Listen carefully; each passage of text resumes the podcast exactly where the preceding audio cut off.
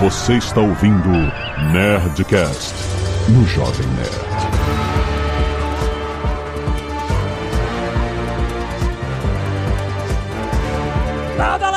Nerds! Aqui é Alexandre Antônio do Jovem Nerd, This is da Galhofa. Aqui é Carlos Voltor e todo mundo tem um mitossauro que merece. Aqui é Diogo Brago, Didi Braguinha e tira o capacete, bota o capacete. Tira o capacete, bota o capacete. É um bom treinamento pra karatê. É. Aqui é Catiuxa Barcelos e aparentemente a alegria do pai solteiro está em conseguir uma casa com jardim. Seu filho ser feliz. Aqui não é o Azagal, mas eu estou aqui pra dizer que ele tinha razão e o Baby Yoda é chato pra caralho. Olha só! Isso! Olha só onde chegamos na terceira temporada de Mandalorian. O Azagal não tá aqui porque, enfim, ele, ele tá na Europa, foi a trabalho, né, e tirou Ele lá. não foi convidado pra esse programa. é Não, não, verdade. É, desculpa, é desculpa, ele não gostou, não quis falar, se É, recusou. Não, não, mas olha, eu vou dizer, Marcelo, que eu também concordo contigo com a Zagal. Chato pra cara. Vamos! E-mails! Canelada.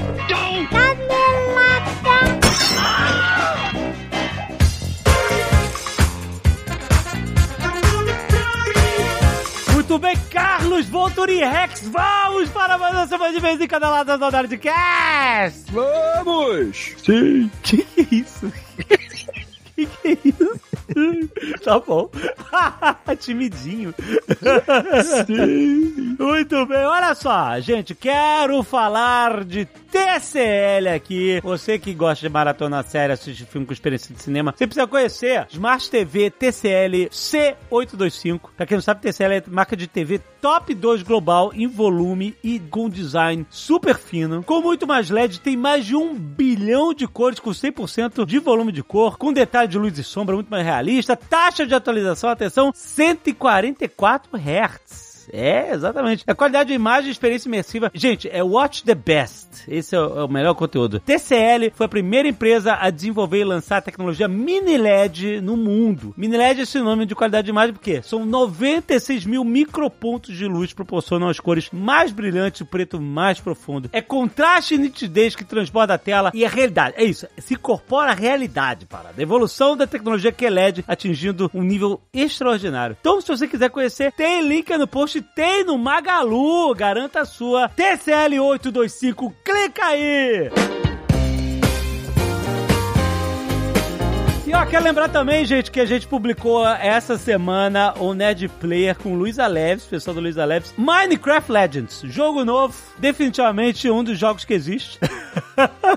Os caras fizeram, gente, MOBA de Minecraft. É isso. Você coleta recursos, constrói. É, é tipo. Tem um quê de Tower Defense também, constrói mini exércitos e tal, e aí você vai e ataca a base do inimigo, defende a sua base. É, é um jogo complexo. É um jogo complexo. É Minecraft, estamos jogando lá com todo mundo. Pessoal do Luiza Leves, Malzito. Já tá publicado, tem link aí no post. Vai conferir que tá muito legal.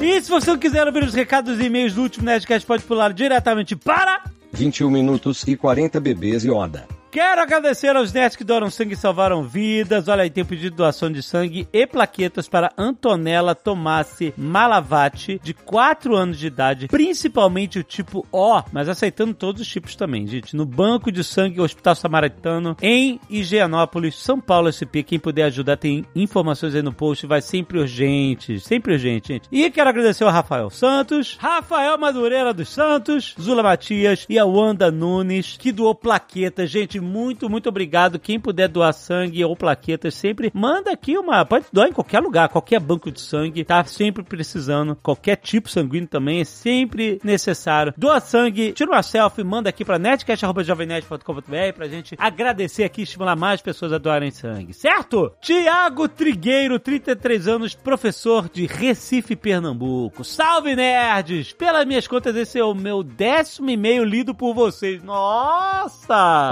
Caraca. Pode? A Zagal não tá aqui pra, pra, pra mandar de regra maluca dele. Pô, esse É, aí ó. ganhou até música no Fantástico, né?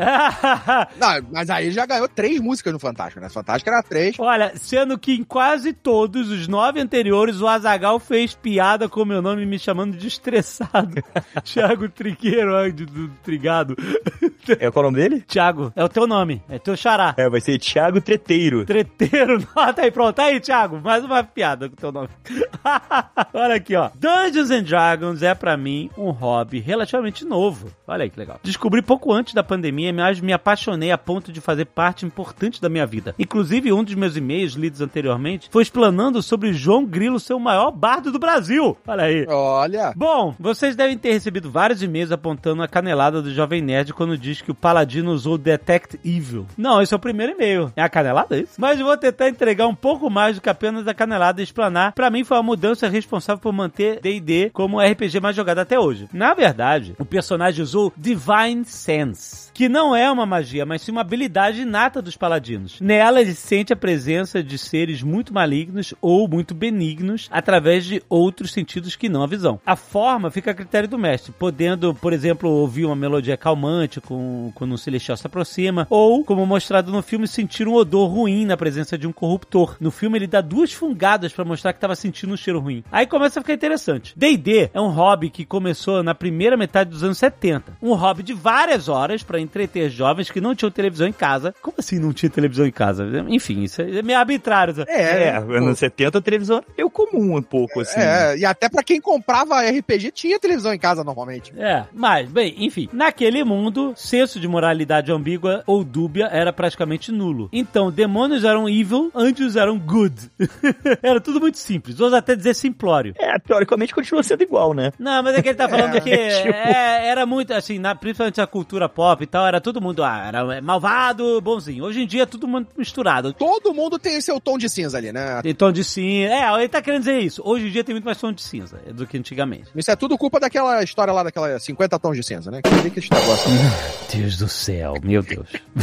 Com o passar dos anos, nós, enquanto sociedade, entendemos que o conceito de certo e errado, bom e mal, não necessariamente estão atrelados ao conceito de legal e ilegal. Robin Hood tirava dos ricos para dar aos pobres, o que era claramente legal, mas podemos categorizá-lo como mal? Depende, pros ricos era mal. Então, É. mas não é, né? Depende do ponto de vista, né? Depende Exato. do ponto de vista. É, mas você fala, ah, os ricos eram ricos explorando os seus servos e tal. Não, peraí, não é isso, não é assim. Não, mas a gente tinha essa distinção no RPG. A gente tinha. Sim, eu sei. Você tinha bom e leal e uma bom não leal e tinha mal leal e mal não leal. É bom neutro. Enquanto isso, políticos que recebem salários de dezenas de milhares de reais são gratificados com auxílio paletó, que possam, para que possam arcar com as despesas de suas roupas, o que é totalmente dentro da lei, mas deveria ser? Exato. O mundo foi ficando mais complexo, com mais camadas, e os criadores de D&D perceberam isso. Jogos que eram pura diversão lúdica começaram a ganhar temas reflexivos, momentos emotivos, personagens experimentando conflitos internos concernentes às suas convicções. Será que todo demônio é mal? Será que todo anjo é bom? É, me diga com quem andas e eu direi se vou contigo. É, então, pois é, quem são os inimigos aí do último Nerdcast de RPG? É, meu amigo. Mais que isso, bom ou mal pra quem? Olha aí. Exa- exatamente, é isso aí. Hoje, D&D, magias como Protect from Good and Evil não te protegem necessariamente contra criaturas boas ou más. Errado, protege sim, porque o alinhamento good e evil faz parte das classes de NPCs e criaturas. Ai, começou o advogado de regra. Então, quando você usa uma magia, a magia tem que se basear num sistema de regra. Tá que pariu. Cara chato, chato, Não tem interpretação da regra. chato. Claro que tem! Se o spell diz proteção contra evil e o cara tem lawful evil, ele tem evil, não funciona. Ele é neutral evil, evil não funciona. Então, exatamente, é um sistema de regras pro jogo funcionar. Agora, se o mestre quer dar uma interpretação diferente, se o player quer confabular de uma forma diferente, é outra história. Regra de jogo é regra de jogo. Tá ali pra servir a regra. Não, não, não, não, não, não, não, não. Até na advocacia existe interpretação. Não, mas D&D não tem interpretação. Não, não, tem sim, claro que tem. Não tem interpretação. O quê? O livro não tem interpretação. O que, que é a Constituição? É o livro. É isso. E tá, importa. o nosso é mais ambíguo que qualquer coisa. Quando você lê lá o spell, tá dizendo assim, protege contra alinhamentos que tenham evil. Se é lawful evil, neutral evil, chaotic evil, tem evil, protege. Ah, eu sou lawful neutral, o cara vai passar. Então, mas ele tá dizendo que D&D hoje é muito mais do que isso. Do que a palavra evil e a palavra good. Não, D&D é D&D sempre. D&D é sempre. Eles só mudam a regra pra vender mais livro, mas no final das contas é a mesma coisa. Ele tá dando uma solução aqui, olha. A magia descreve que você é protegido contra celestiais ou corruptores, ou algo assim. Eles não cravam mais quem é bom e quem é mal. D&D atualizou sua linguagem no modo de enxergar as coisas de forma de possibilitar jogos com histórias incríveis e cheias de curvas morais, como a campanha 2 de Critical Role e o episódio 4 de Rough Gunner, que é totalmente baseado na premissa dos livros incríveis e cheios de moralidade dúbia. Obrigado! É, mas quando você for pro inferno, não vai ter dúbio. Ou quando você for pro céu. Tem! Depende, inferno de quem ou céu de quem? Exatamente. É aí que entram os paladinos, ele continua. Em mundos dúbios, o de fantasia e o nosso, onde a verdade é relativa e psicologicamente confortável, nos encontramos em alguém convicto que acredite genuinamente no que diz e faz. Paladinos tinham como habilidade de conjuração a sabedoria e as magias eram tão potentes quanto fosse a certeza e a segurança de sua crença. Até que alguém muito seguro de si, numa sala de reunião, bateu na mesa e gritou: Isso não é sabedoria. Na verdade, é o oposto. A habilidade de conjuração dos paladinos passou a ser carisma. E nós, que tínhamos um mundo reto com paladinos, estáticos, temos agora um mundo fluido incerto com paladinos retos. Inclusive, dando origem a uma das melhores piadas do filme, que é quando o NPC do paladino vai embora andando numa linha reta, que do inglês straight também pode ser traduzido como direito, certo? He walks so straight, né? Ele anda tão certinho, tão direitinho. Muito bom. Ele é tipo Ned Flanders. Posso estar enxergando o chifre em cabeça de cavalo, afinal... Se ele estivesse enxergando, era um Era unicórnio. um, exatamente. Se tivesse Ah. enxergando um chifre em cabeça de cavalo, estaria vendo um unicórnio. Era o Uni. Que é uma criatura muito bizarra. Lá o Fugud. E lá o Fugud. Depende, depende, depende do lore aí, depende da, da mitologia. Não, não, tu não viu o Shazam, não? Shazam tem os, os unicórnios sinistros. É, tem os unicórnios mauzão lá. Afinal, a Zagal já me chamou também no outro e-mail de garoto cebola por enxergar muitas camadas das coisas. Ah, garoto cebola. Mas peguei essa alfinetada aos paladinos que, graças ao filme, passaram a ser uma classe de meu agrado. Já penso em como introduzir na minha campanha um paladino mal que acha que não é mal e ergue sua espada gritando: Deus, reino e família. Aí, ó, só aí pra dar uma dica, você não precisa jogar nem D&D, porque você pode jogar Warhammer 40k e já é isso. É, é isso aí. Ou não, ou você pode pegar o conceito do paladino que existe nos livros de D&D, que é o o Black Fallen. Guardian. É, o Fallen... Aham. É, o Black Guardian, que é um paladino que ele tem. é um campeão de entidades malignas. Da mesma forma que no filme do Adão Negro, você tem o, o campeão do mago, que é o Shazam, né? O Capitão Marvel, né? Ou foi o Adão Negro, e você tem o Sabak, que é o mesmo campeão dos infernais. O conceito do paladino em RPG, ele é muito sério, porque ele é uma classe extremamente difícil de jogar, é uma classe extremamente poderosa, e você tem que se manter fiel aos etos da religião que você escolhe para poder jogar com ela muito bem sem você falhar. Tanto é que as classificações de habilidade do, do paladino são muito altas e muito difíceis de você conseguir numa rolagem de dado normal, né? Então, por isso que o carisma, que antigamente e até hoje é usado, é o, o conceito da diplomacia, do você conversar primeiro antes de você tirar a espada da bainha, né? Você tenta primeiro a pacificação, o diálogo, antes de você ter que partir pra briga. E se você parte pra briga, você aí sim é um guerreiro, né? Uhum. Mas aí tem os etos de cada paladino pra você interpretar. Por isso que é uma classe muito difícil e a gente teve dificuldade com paladino nas aventuras de Ganor, né? Vocês sabem disso. E pra não perder a oportunidade, apesar de uma tradução não oficial, a forma mais aceita pelos jogadores de falar owl bear em português é corujurso. Olha aí. Muito bom, valeu pelo e-mail. Rodrigo Semente, 39 anos, professor, doutor em engenharia de computação, Natal, Rio Grande do Norte. Olha aí. Olha aí. Olá, nerd. Sou jogador de RPG desde 1994 e fui assistir o filme com a melhor camisa de RPG de todos os tempos. A Double Damage de vocês. Boa. Ah, muito bom, muito bom. Muito bom, muito antigas, bom, hein? muito bom, muito bom. As antigas. Primeiro, este não é meu primeiro e-mail. E também não é meu primeiro e-mail que será lido. Olha aí, mais um, com vários e-mails sendo lidos. Isso aqui está virando um nepotismo de Isso aqui tá ficando injusto, isso aqui tá ficando injusto. Inclusive, vocês leram meu e-mail sobre o final do Nerdcast RPG de Chuchuchulo. Olha aí, olha aí. É, botar uma- um chulo a mais, né? um chuchuchulo. Pois bem, vocês tiraram 20 no divertidíssimo episódio 878, Dungeons and Dragons Acabou a Galhofa. e trouxeram várias informações preciosas. Infelizmente, algumas delas imprecisas. Olha aí, olha aí, o que, que a gente... É isso que temos aqui, as caneladas. É porque não me É. chamaram. Ah! Seu cretino.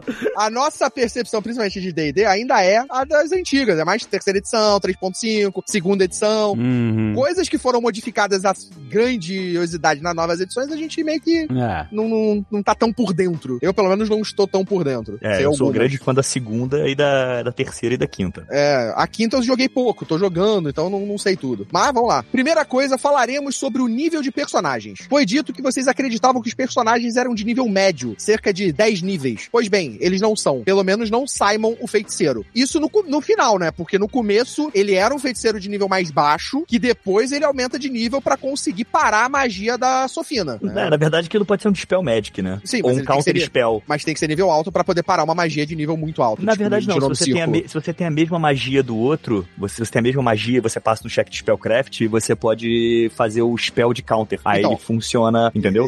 Sim, Tem- então, ele tem que ter magias de nono círculo, que foi o que ele impede. É. Ele tem que ser nível alto, o que ele não consegue fazer no começo. Explico o porquê. Vejam que Sofina, logo no início, a magia parar tempo, uma magia de nono círculo, e para isso o mago precisa ter pelo menos 18 níveis. Então, no final do filme, o feiticeiro Simon deveria ter acesso ao mesmo círculo de magia e ter também pelo menos 18 níveis. Para ter certeza de que a magia iria ser dissipada, e com isso o plano de todos fingirem estarem paralisados poderia funcionar. Mas é exatamente isso. No final do filme, a gente até fala que eles estão em nível maior. Até acho que eu falo que eles subiram de nível. Caraca, mas o quantos níveis o cara subiu nesse filme, mano? Sei Mas lá. é isso também pode ser o Elmo de Junction. Se eu não me engano, o Elf de Junction causa Dispel Magic. Ah, olha aí. Olha o martelo do Rough Gunner aí.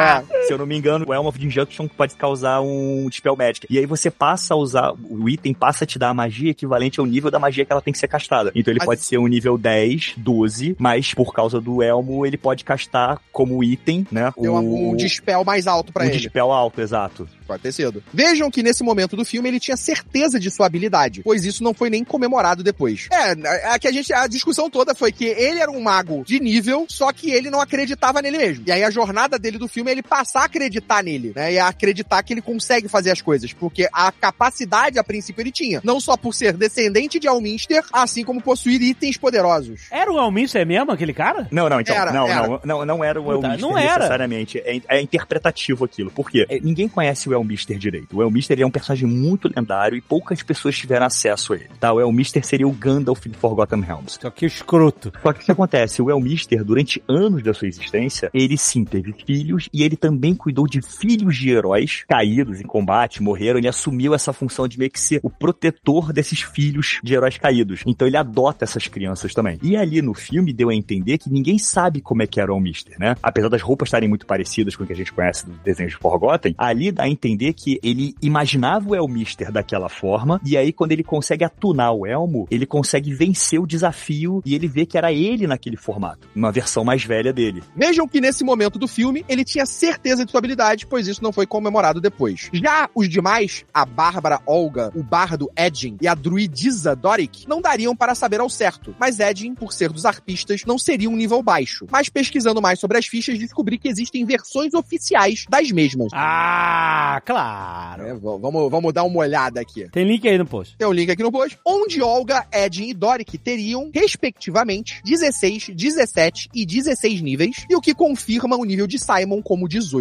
Caraca, a galera é high level pra caralho, maluco. Era level, era high level. Mas é, cara, eles enfrentam um dragão, um vermelho sinistro, né? Tipo, a gente pode botar que naquele começo eles talvez fossem level 13, 12, Ah, 14. E aí, quando vai pro final do filme, nível 16, 17, beleza. Eu acho que é, é válido essa, essa- esse cálculo. Subindo pelo menos um nível a mais que seus companheiros no tempo em que ficou livre. Uma observação: essas fichas foram construídas como fichas de NPCs e por isso não usam perfeitamente todas as regras para a construção de personagens, como o uso do dado da vida da Bárbara ser D8 e não D12. E principalmente alguns deles possuem QI maior que 11. Inteli IQ, inteligência e que? Porra é essa? Intelligence Coefficient. Tipo, ele botou IQ em inglês? Sei lá. É, tá, beleza. Maior que 11. Simon teria IQ 16, o que invalidaria a cena dos devoradores de intelecto. Whatever, gente. Isso aí é um filme, é uma piada, pelo amor de Deus. É, porra. ou, ou, na verdade aquilo ali era um save, entendeu? É, eles passaram no Eles save. Passaram no save.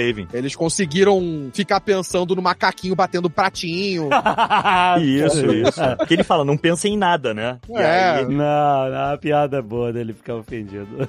é, exatamente. A piada é boa. Já o paladino Zenk Yendar possui mais de 100 anos de idade depois viveu no tempo dos antepassados de Olga, quando pegou e escondeu o elmo da disjunção, pois possui um envelhecimento retardado devido à marca de Tai que recebeu quando criança pelo feitiço de Zastam, segundo o material oficial. Ele possui 21 níveis, apesar de parecer ter bem mais níveis em comparação aos demais. Se bem que 21 níveis já é muito nível acima do básico do livro, que é 20. Então 21 é poderoso pra caramba. Já sobre os vilões, Sofina teria 19, apesar de parecer bem mais no filme, e o ladrão Forge teria 20. É 19 níveis, não idade. É, 19 níveis. Idade ela tá mais pra 190. É, acho que conseguiu upar bem no tempo que ficou livre. Sobre os personagens de Caverna do Dragão no mundo de Faeron, o real nome do mundo do cenário de Forgotten Realms. É, exato. Eles já apareceram duas vezes em produtos oficiais. A primeira, na década de 90, foi em um quadrinho de D&D e Presto vira aprendiz de Alminster, mas desiste disso ao ver seu estilo de vida maluco do mago louco,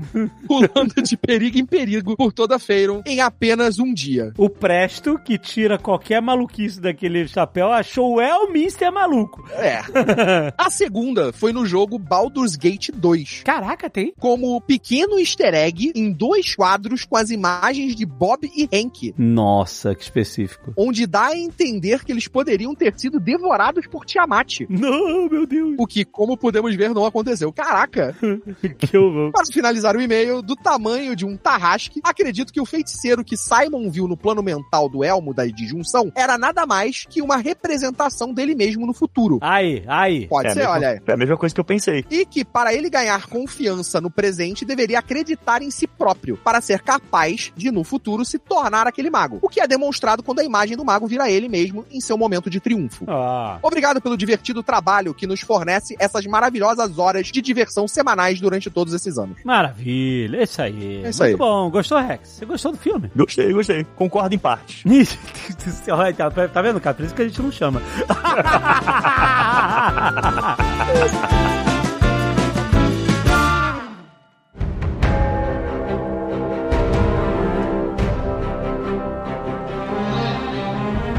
Gente, eu, eu defendi bastante Mandalorian na primeira e segunda temporada. Nos episódios extras de Boba Fett, mas essa terceira temporada foi di- difícil. Foi difícil. Tem que tirar, ó, cê- eu tô- vou jogar aqui, vocês têm que tirar o jovem do nome, que essa série é pra jovem, isso é tudo, já pensou, tudo velho aqui. Tá tudo velho aqui. Tá tudo velho aqui, tá tudo velho reclamão. Ai, meu Deus do céu. A galera fala, né, quando tem filho e tal, puta, pena que eles crescem, né? E na verdade, não, se eles não crescessem, eles iam ser o Baby Yoda aí, que ia ficar com a mesma conversinha aí por 5, 200 anos. Pô, não dá, cara, ele sobrou. Ah, ó, eu já vou, já vou dar a letra aqui. Eu não tô com muita paciência hoje. Eu não entendo Fiquei com medo, fiquei com medo. como Kathleen Kennedy ainda tem um emprego, porque não é possível. Tá na cara que eles não planejaram o Baby Yoda para o Jim Grogu, agora Jim Grogu, pra estar nessa temporada. Ele não era pra estar aí, cara. Ai, cara, é ficou muito nítido, né, difícil. Ficou é muito difícil. Não, ele ia voltar nessa temporada, No só final, que não Caquinho. ia No ser O final, no o, o final início, tava né? pronto pra volta Ou dele. ali. antes do início, na verdade, né? Ele ia voltar pra metade pro final da temporada. Aí Ele ficou te- teria muito mais impacto. Teria algum impacto. Ao invés de a gente ter uma temporada que começa de um jeito e acaba exatamente do mesmo jeito.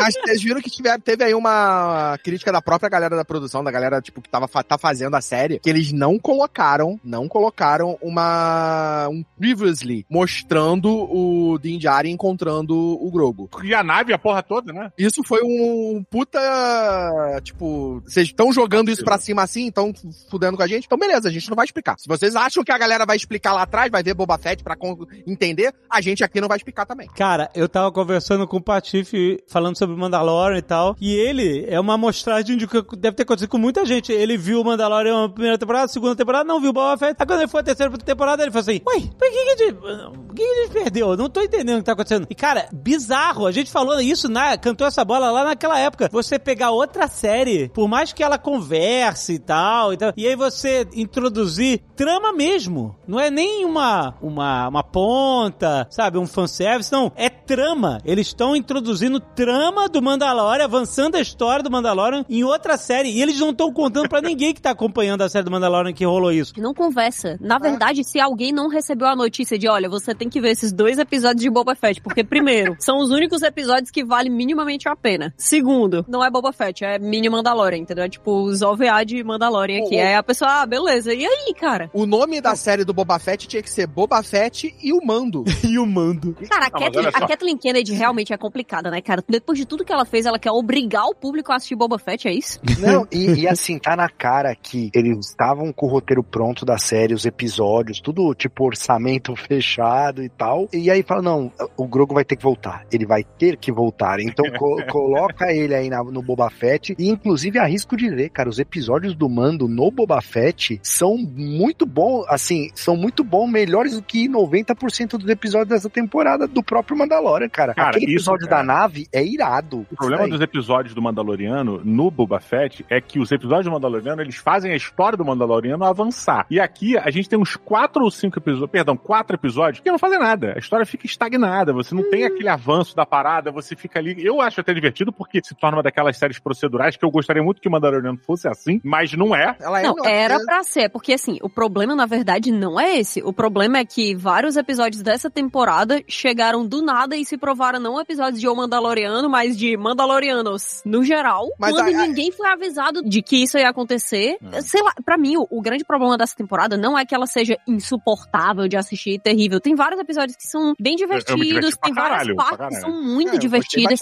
Tudo. O problema é que a temporada, gente, ela é muito desconjuntada. A verdade é essa. Dá pra ver que teve bagunça ali na produção. É porque são muitas coisas ao mesmo tempo, né? Acho que o John Favreau ficou realmente chateado com a mão do pessoal da Lucasfilm mandando voltar o Baby Yoda antes, mexendo no roteiro da série original dele e tudo mais. Deu pra ver também que eles tentaram fazer uma expansão de universo porque vai vir filme do Dave Filoni. E aí, E pra e é mim, um filme que talvez essa- costure tudo, né? É- Não, esse é, é um filme mim, que é vai costurar cara, tudo. É. E tem um detalhe também, que a gente tinha uma série que ia seguir uma história que eu acho que eles adaptaram pra encaixar essa história agora. E agora a gente teve a nova apresentação do que vai vir, que era aquele Rangers of the Republic, que a gente tinha a personagem lá, a Cara Dune, que era da Gina Carano. E aí ia ter a personagem dela, ela ia ser a protagonista dessa série, e essa série ia estar nesse universo. E ela, acredito eu, seria uma parte do que ia gerar esse conflito mais pra frente, que ia ter a resolução lá no filme. E aí eu acho que eles substituíram os Rangers of the Republic pelos Mandalorianos. Porque os Mandalorianos que a gente tá tendo agora, eles são uma força que vai se tornar, acho que a força de proteção do Outer Rim, da, da região ali onde eles estão. Que a República Mas a nessa, gente- nessa temporada já mostrou que não tem força pra controlar aquela porra, e eles vão Nossa, ser a, República- galera Meu pra caralho, a Deus, República, cara. tá bom pra caralho isso. Porque explica totalmente do porquê que a República falha, do porquê que a República deu errado e o E- Império volta. Então, E cara, gente- e tem mas assim, é triste, né, cara? Porque É você triste, vê mas- toda aquela vitória no- na, na trilogia clássica, deu nesses bunda mole do caramba, aí essa Mas, galera... porra, quer mais vida real que isso. Não, é, não, é legal. isso é não, muito, isso é muito vida real. Não, não é tô triste, falando, é é- triste. É triste, mas Mas é vida é real. muito foda, porque mostra exatamente isso, cara. Porra, tu vê as decisões tomadas, e a gente vai ter mais isso no Açoka, nessas, todas essas paradas, pra mostrar o porquê que a, a República Nova falha, né? Ah, não, agora a gente quer tentar apaziguar todo mundo, não vamos mais botar mão forte, porque mão forte atrapalha, mas vai deixar a moda caralha, vai deixar, tipo, cada lugar se regindo, desmantelou toda a parte militar, tipo, acabou com todas as naves, da, tanto da rebelião quanto do Império, então, tipo, abriu o espaço pra qualquer força, pra todo mundo. Então, mas calma, não é tão assim porque, ah, parece que então só se tiver mão forte é que você consegue controlar uma sociedade. Não, não, não tô dizendo não, não, não, não é que só tem mão forte. É porque eles estão indo exatamente pro outro extremo. É que o controle é uma ilusão, né? Qual- Qualquer Sim. controle é uma ilusão, gente. Não tem Eles como estão querendo pular de um momento, porque, cara, uma coisa é você ganhar a guerra, outra coisa é você manter a paz e estabelecer ela, né? Eles não tiveram o pulso pra estabelecer a Cara, paz. não tinham pessoas pra fazer isso, né? Esse início é complicadíssimo. É tudo confuso. Tem um milhão de coisas. é, Você tem que estabelecer governo, você tem que desmantelar o que, que o outro governo fez. É, tipo assim, as partes que falaram sobre a nova república, os caras, tipo, Operação Paperclip, quando, né, quando os Estados Unidos ficou pegando um monte de mentes da Alemanha e tal. E... É, Não era o Projeto Manhattan, né? Nessa parada? Não É, tinha? não, isso foi antes. Na Operação Paperclip aconteceu nos Estados Unidos, ele, quando eles, em vez de prender é, ou matar, então, a- a- os engenheiros é, do Reich, etc, então, os cientistas, eles repatriavam eles, davam cidadania, etc, proteção e, e ah, agora tu vai trabalhar pra mim. Werner von Braun foi um exemplo desse. O Werner von Braun, pra quem não conhece, era um engenheiro alemão é, nazista que fez as, as- os foguetes V1, V2, os, cara, os foguetes deles bombardeavam Londres dia sim, dia não durante a guerra. Esse cara acabou a guerra, os Estados Unidos pegou esse cara e falou assim: agora você trabalha pra mim. E esse cara tava no programa Apollo, levou o, o Homem à Lua. É uma puta controvérsia, né? Tem até música, bem que denunciando, ai, que legal, o Werner von Braun. Agora ele é legalzinho, mas ele é um nazista, vocês lembram, né?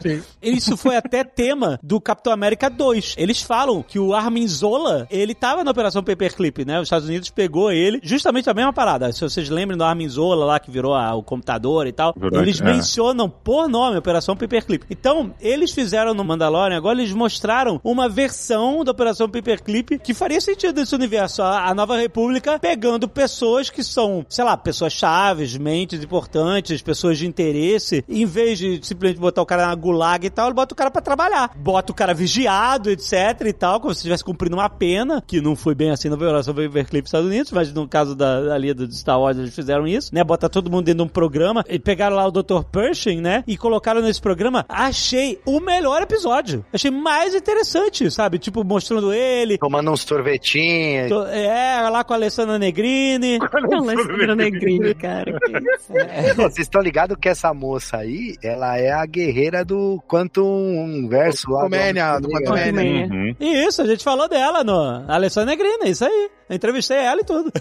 ela tem um braço gigantesco, meu amigo. Ao vivo é uma parada inacreditável. Ela disse que ela se aplicou pra fazer a Abe na segunda temporada do Last of Us. Eu achei que esses pontos de contato com essa lore aí da Nova República, deles serem confusos, é, deles estarem cheios de burocracia, ah, não posso fazer isso, não tenho verba, não tenho não sei o que, não, entra na fila. Caraca, é isso aí. É maneiro explorar isso, cara. Faz parte, sabe? Esse episódio ele tem uma pegada de Endor, assim, né? Nesse. É. É, acho que foi por isso que eu gostei, é bem ando. Realmente, tem uma pegada muito de Endor, mas quando você assiste Endor e assiste esse episódio, você vê como o roteiro dá uma pesada nele, né? Porque Sim. os diálogos são muito duros, gente, muito duros. Eu não imagino o pessoal se reencontrando ali na- do, do, programa de anistia e conversando assim, me diga então, do que você sente mais falta do Império? Não, pode falar, estamos só nós aqui. Ai, sabe o que eu sinto falta? Os biscoitos. Os vermelhos? Não, não, os amarelos. Que isso, pô? Mas eu achei isso É interessante. meio ingênuo, porque- né? Não, mas muito aí- aí- Mas é que é eu- esse episódio ele tem um ar de ingenuidade, até quando ele fala que parece que tem uma lavagem cerebral ali. Ah, mas você sabe que era errado o que você fazia, né? Não, sei, sei sim, sei sim. Não, eu Mas acho, então eu acho tem essa legal lavagem esse, cerebral. Eu acho legal esse medo. Eu acho legal essa, essa, essa falta de. Se a falta de naturalidade ela tivesse sendo colocada pra mostrar que ninguém ali sabe com quem realmente pode ser sincero e com quem realmente pode contar e tá todo mundo deslocado, eu acho que beleza, mas não foi bem isso aí que me passou. Mas realmente tem uma vibe muito Ender e foi um dos episódios mais interessantes. É muito legal explorar esse lado. Eu já acho que tem essa pegada que você falou de eles não ainda saberem em quem confiar. Porque você vê o receio nele de falar qualquer coisa. Quando ele vê ela, quando ele vê a outra oficial que ele trabalhou com ele, junto com o Moff Gideon, ele fica assustado. Uhum. Ele não, fica mas ali tem a carinha de, de férias com o ex, não tem? Parece que tá de férias com o ex ali, negocinho da praça. Ih, saiu da praia, Ih, caralho, só da areia d'água ali. isso aqui. Mas eu é um achei pouco, né? Eu achei, achei meio infantiloide algumas horas, principalmente porque a gente saiu de Endor, cara. É, e isso mas- eu olhava e falei, porra, Mas, cara, mas, aí. Mas esse vai ser o problema de tudo de Star Wars daqui pra frente é que a gente assistiu Ender. É. Mas a barra tá lá em cima, mas é importante, né? Sim, mas, cara, lembra que Mandalorian não é Endor. Mandalorian, Sim, o público claro. é outro público. Não, mas é legal, é legal eles buscarem um pouco desse mundano, assim, de Star Wars, cara, que funcionou pra Endor, lógico, outro nível de série, né? Mas eu acho maneiro, por exemplo, eles vão chupar sorvete ali, aí tem o pico mais alto de Coruscant, né? E a cidade. Pô, adorei isso. Maneiríssimo. Porra, é muito Porra, massa. isso foi muito legal. Irado, que irado. Muito irado. O pico mais alto é como se fosse, né, tipo, o Monte Everest. Se tivesse ali na calçada e aqui tá o pico do Monte Everest. A gente tá tão alto, não, não- eu, eu achei isso, cara, isso é o que faz o universo expandir. Com poucas palavras, sabe? Exato, exatamente, cara. Pô, aqui é o pico da montanha mais alta de Coruscant. Que maneiro. É por isso que não se vê natureza alguma em, em, em Coruscant e tudo mais. É, porra, muito maneiro isso. E ao mesmo tempo, isso é um clichê de, de filme de romance, né, americano, que o, ca- eles vão de carro para o alto, o local mais alto ali, que vem a cidade inteira e tomam sorvete e namoram no carro, etc, etc. E acaba tendo essa pegadinha também, a mesma, mesma virada. E, se- e se fosse de terror, vinha alguém isso, pra né? matar, né? Exatamente. What are we? What do we stand for? This is the way. Uma coisa que eu queria perguntar pra vocês, a opinião de vocês, se eu tô errado, se eu fiquei maluco e tal, é o seguinte. Eu sempre defendi que no Mandalorian era legal essa parada do side quest. Ah, eu preciso dessa parada aqui. Ah, então pra você pegar essa parada, você tem que ir lá e matar um monstro que tá fudendo a nossa vila aqui. Aí ele vai lá, mata o monstro. E o episódio inteiro é essa mini aventura, esse side quest. Aí no final ele consegue e aí prossegue a aventura e tal. A aventura. Eu sempre defendi, achei do caralho. Sempre achei. Quando ele ficava preso lá no, no, no planeta de gelo, cheio de aranha. Aí vem os as X-Wings no final. Tipo assim, não acontece nada, é só uma situação. Aventura do ovo, né? E aí eu gostava disso. E aí, nessa temporada, isso acontece também. Mais ou menos, né? Não, tem dois episódios que é bem isso. Dois episódios que seguem exatamente essa linha. Não, tem uma side quest que dura a temporada inteira. E é um desfecho merda. E é isso que eu ia perguntar. Será que é o Andor que estragou essa parada em mim? Ou será que eles fizeram diferente e não é exatamente a mesma coisa? Eu acho que eles fizeram diferente. Eu acho que eles fizeram diferente Eu acho porque. que o Andor também antes era- estragou a é. parada em você. eu Com acho. certeza, com certeza. Inclusive, é inclusive queria deixar claro aqui que, sim, a gente implica com a pessoa, é isso mesmo, fazer o quê? Mas a Kathleen Kennedy Isso, Kátia, vem. vamos. estava lá sentada no painel de Endor no, no Star Wars Celebration, viu? E eu sei que Não, ela tá a fazendo aquilo ali pra ser mais popular com a galera. Eu quero dizer, Kathleen, que não vai funcionar. Esquece a segunda temporada de Endor, não vou nem Ah. assistir. Mas beleza, né? Seguindo. Eu acho que, na verdade, a grande diferença é que antes esse tom se mantia. Então fazia muito mais sentido quando aquilo ali era uma coisa constante. Agora é um negócio que vai assim: olha, isso aqui é muito importante, não é uma side quest e é sobre todos os Mandalorianos. Aí depois corta e é outra side quest, sabe? Essa diferença de tom o tempo inteiro deixa você.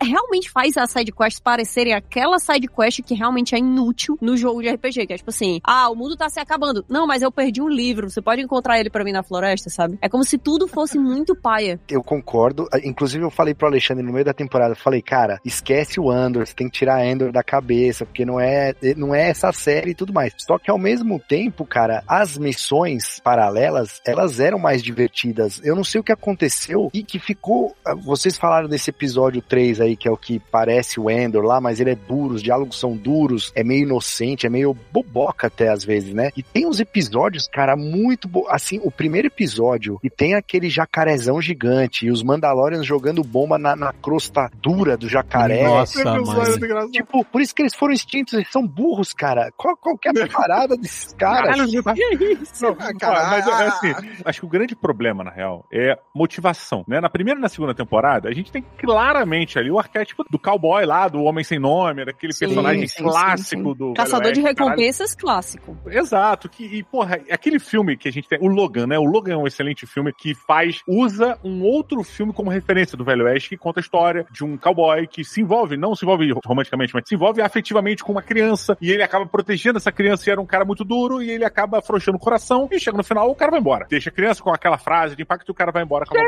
Aqui a gente tem uma quebra mais ou menos disso, né? Assim como a gente tem True Grit e entre outros filmes de Velho Oeste. E o cara não vai embora, ele fica. Ele resolve ficar e ele fala, eu sou seu pai. Agora, tipo, a frase do Star Wars é, eu sou seu pai. E o bando fala, agora eu sou seu pai. Só que ele não fala, porque é um merda de um ator.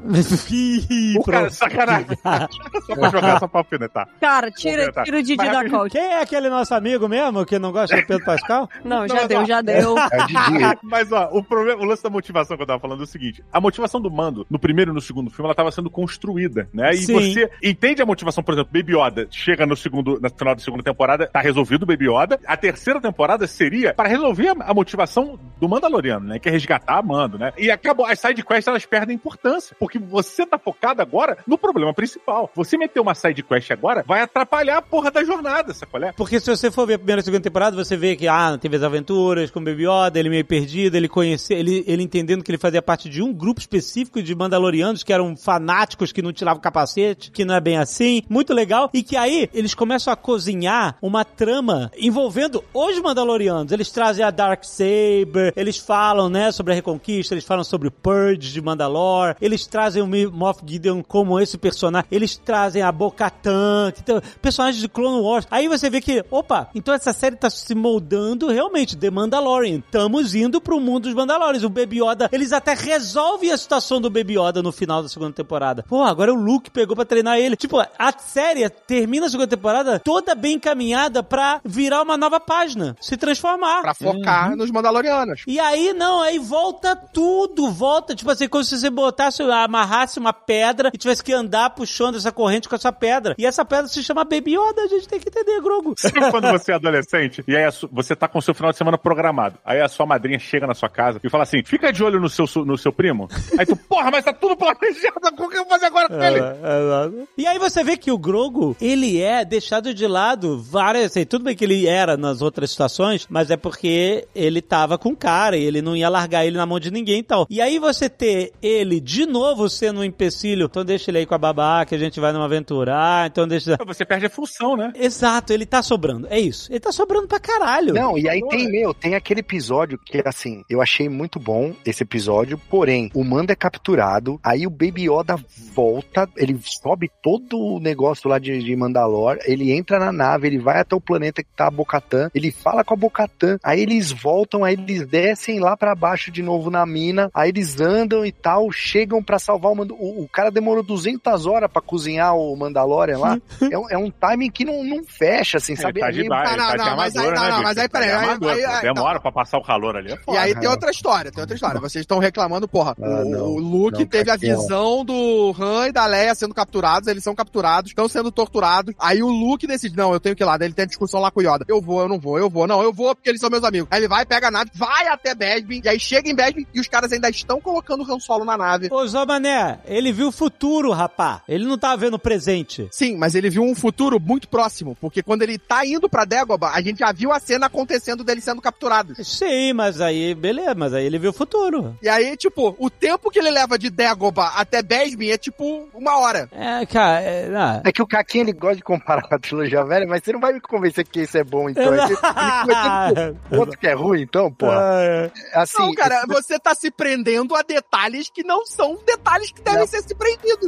Não, foi a não, não, mas é Daenerys porque... indo pegar o dragão e salvar os caras depois Porra, da não, não, tu tá não entendendo a detalhes do tipo, olha o tempo que o Baby Yoda levou pra ir até a Bocatã. Não, mas é porque tira, não, tira um pouco você, tira um pouco você. Até porque no exemplo que tu deu, a gente, beleza, estamos assistindo de um jeito X. Mas, ao mesmo tempo que estamos assistindo, a gente não tem como ter certeza que aquilo ali tá acontecendo no tempo que a gente tá assistindo. Pode ser que tenha acontecido depois. Existe uma, um- uma maneira de negar que o tempo aconteceu desse jeito. Aqui em Mandalorian, não tem. E mesmo que tivesse, é pro tempo passar e as pessoas ficarem um pouco melhores, né? Escrever Não, mas esse tipo roteiro. Deixa eu entender uma parada. Vocês estão reclamando uma criança dirigir uma nave para chamar a tia para salvar o pai. Não, ela não dirigiu, não, não é isso que já. Não, não, não. Não, Não, Se a mas sua- o passagem de tempo- é isso? A passagem de tempo. Isso, da exato. passagem pelo tempo. amor de Deus, é, uma, é um robô, bio- é um biorobô É um biorobô. que faz as paradas de um jeito extremamente excêntrico. Ele não precisa necessariamente cozinhar o maluco Não, urgentemente. mas porque ele, na verdade, não tava cozinhando ele, né? Tava fazendo, tipo, uma transfusão Aliás, de sangue muito louca ali. É irado aquele biorobô lá, achei fodão. Porra, eu achei, eu achei esse, É irado esse pra episódio caralho, animal, mano. caralho. Fiquei bem triste quando ele foi embora. Não, foi legal, foi legal. Isso pra mim é conseguiram trazer, tipo, uma parada que eu achava foda do. do- uma das poucas coisas fodas que tem na trilogia nova. Nova não, né? Na meio, meio termo, na nova velha.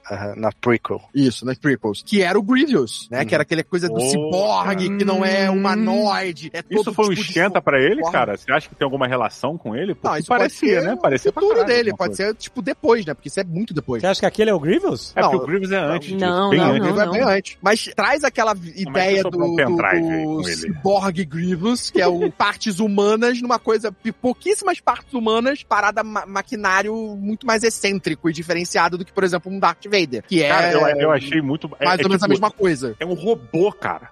Biológico, que olha pras paradas com o olho. É um ciborgue, É um ser vivo que foi colocado no, no robô, é isso aí. como o Darth Vader. ele- É um é. robô biológico, eu só Mais falei ou de uma menos, maneira né? mais simples. É basicamente o Darth Vader. A diferença é a quantidade de partes humanas. Então, mas a- a- apesar de ser maneiro, tem aquele. Ah, não, ó, não dá pra ir Mandalorian, um, um planeta envenenado, não, não tem como. Lá, esquece. Aí o primeiro cara que vai lá, o, o mando desce lá, bota o robozinho. Ah, não, tá legal, tá, não, não, não tá pegando, era uma lenda só. Porra, ninguém foi lá, ninguém foi ver, tipo, todo mundo simplesmente aceitou que está envenenado, sabe? É uma solução, é, é uma Pô, solução Marcelo, muito desculpa, simples, desculpa, cara. do meu coração, sabe que eu gosto de você. Mas a gente É. passou quatro anos com a galera falando essas porra e ninguém do conferir porra nenhuma e todo mundo acreditando de bobeira. Ah, deve ser verdade, foda-se. Então você tá me dizendo que essa notícia rolou no WhatsApp da galáxia, é isso? Tranquilamente. Porra, Caraca, meu. Tanto é que os Mandalorianos estavam meio que, tipo, tava cada um jogado pra cada canto. Ninguém tava, não tinha Mandaloriano ali que tava afim de comprar essa briga. Mandaloriano tem maior cara de que só lê manchete. Pra caralho. What are we? What do we stand for? This is the way. Eu queria voltar no primeiro episódio aí pra ressaltar uma parada que o Marcelo falou que os Mandalorianos são burros e tal. Isso foi, infelizmente, cara, mais um daquele fator do Batman na Liga da Justiça. Onde pra o Batman ser fodão e inteligente, todo mundo em volta dele tem que ser burro. E não só, não tem que ser inteligente o cara ser mais inteligente. Não, não. Pra gente ressaltar a fodeza desse personagem, vamos emburrecer todo mundo em volta dele. E, cara, exatamente isso que fizeram com os Mandalorianos. É achei, cara, tipo assim, como pode? Primeiro, naquele jacaré gigante, como você falou, ficam atirando na casca mais grossa. Na colônia de férias. Tipo assim, qualquer criança de 12 anos que joga God of War, qualquer videogame, fala assim, ataca o ponto fraco, mete, joga a granada dentro da boca do bicho, pelo amor de Deus, gente. Caraca, o que que é isso? Eles estão naquela caverna treinando, eles não sabem que tem jacarés, é isso? Eles não estão sabendo. Não, eles sabem. Eles tanto sabem que eles não vão embora depois que o jacaré aparece. É, exatamente. É, E aí, depois, no outro episódio, eles continuam treinando lá, aí vê um dragão e rouba a criança. Eles sabem. Aí o cara fala assim: Ih, meu Deus, o cara. De novo. De novo. Não, não, isso já aconteceu outras vezes. Já aconteceu outras vezes! Vocês estão malucos, cara? Vocês estão burros. Não é possível, cara. Cara, mas, mas aí, ó, todo o planeta de Star Wars do Walter Rim, todos, tem monstros gigantes. Todos eles têm. Não, mas o problema é são o os Lá cara. no Wii tem lá os monstros gigantes, aquele outro lá que ele vai ter aquele monte de lagarto gigante que ataca a cidade. Os Tusken Raiders sabem se virar com os monstros gigantes, tudo de Tatooine. É porque os Tusken são os Fremen, porra. Eles ah, cavalgam o monstro gigante, porra. Os caras eram a raça guerreira, maluco. Os caras não, os caras não sabem escolher um lugar pra fazer a base. O cara Mas aí tão mal tá- demais, Mas Caquinho. calma, a gente, eles não são a raça guerreira, vocês sabem disso, né? Que eles, aquela galera ali Não credo. são né? tipo, é, eles são um credo. E os caras que são os guerreiros mesmo, que estão lá roubando naves imperiais, ainda, mano, eles nem sangue mandaloriano têm. Então, mas que tristeza, a série é Mandalorian, sobre um monte de Mandalorian, sabe? Sim, mas ali são os mandalorianos de sangue e os mandalorianos que aceitaram o credo. Os caras tomam pau da natureza todo dia. Não, eles vencem, eles vencem a natureza. Não É assim que eles ficam fortes, Alexandre. Eles seguem o dragão, acaba a gasolina do jetpack e eles falam assim: acabou a gasolina de novo! Porque eles já sabem onde o dragão fica! Eles já sabem! Esse episódio gerou uma parada que eu fiquei muito esperançoso pro final, que eu achei que fosse reverter Os uma parada legal, dragãozinhos. E no final. E cagou. Exatamente. Quando termina esse episódio, eles pegam os três filhotes do dragão que eles mataram, né? Os órfãos, assim como eles fazem com todos os outros Mandalorianos ali do Credo, Aham. e eles falam: É, são três órfãos agora, vamos treiná-los. Aí fala, eu falei, caralho. Você viu É, Parece comem uma eles, decisão né? meio idiota, mas vamos ver o que Mas ele- vai dar. e, eles vão e haja, voltar, haja esse Beskar ali, hein? Pra fazer um capacete Porra, pra aquela. exato. pra aquele que eles comeram eles, dessa né? porra, né, cara? Mas o Marcelo chegou pra mim. Ó, Vai, nossa, vai, cara, fala, é difícil, fala, é difícil, é mas difícil. vocês viram que eles comeram esses dragões. Aonde? Naquele banquete, quando reúnem todos Não pode ser. os mandalorianos, Que? Que? Não, claro que não. as aves que estão naqueles espetos são exatamente iguais àqueles bebês. Se forem três aves, pra mim já é o suficiente pra me convencer. Caraca. Porra, bem ou mal, Nossa. cara, é o feriado ali, um momento importante de celebração, Que né? isso, União dos povos ali que tá se juntando. Qual é o nome daquele feriado Caraca, isso- americano? isso acaba dos a índios teoria e do. Marcelo, acaba totalmente. Acaba mesmo. É porque o Marcelo, Não, assim, qual a teoria? o Marcelo tem um problema com Game of Thrones, todo mundo sabe. Eu também tenho um problema com Game of Thrones, todo mundo sabe. A gente passa por isso? Não. E aí o Marcelo chegou pra mim com uma teoria. Marcelo, por favor. Não, porque ficou muito. A, um a Boca- gatilho, né, na verdade, a mais do que uma teoria. A Bocatã, que é a herdeira do trono de Mandalor, querendo a parada, volta com três dragões e o bosta do Mandalorian fica, eu não quero o trono, eu não quero, eu não quero o sabre, pega o sabre de volta e tal, pega pra você.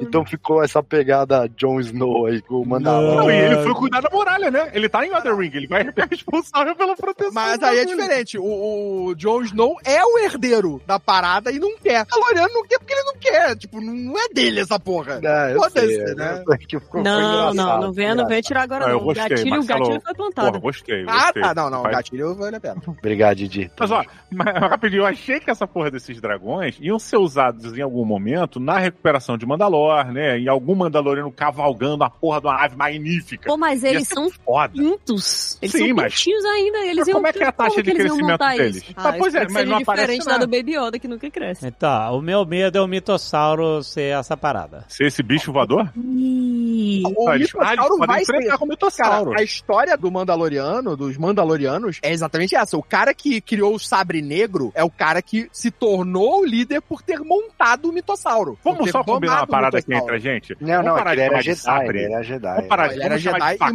montou. Essa porra de sabre não tem nada. É horrível. No sabre é a porra da arma do Jedi. Sabre de luz, beleza. Mas Essa parada, dele, você olha, ela era um machete, um facão. Você vê que ela tem até o cabinho certinho. Ele faz a forma de um facão. Que facão?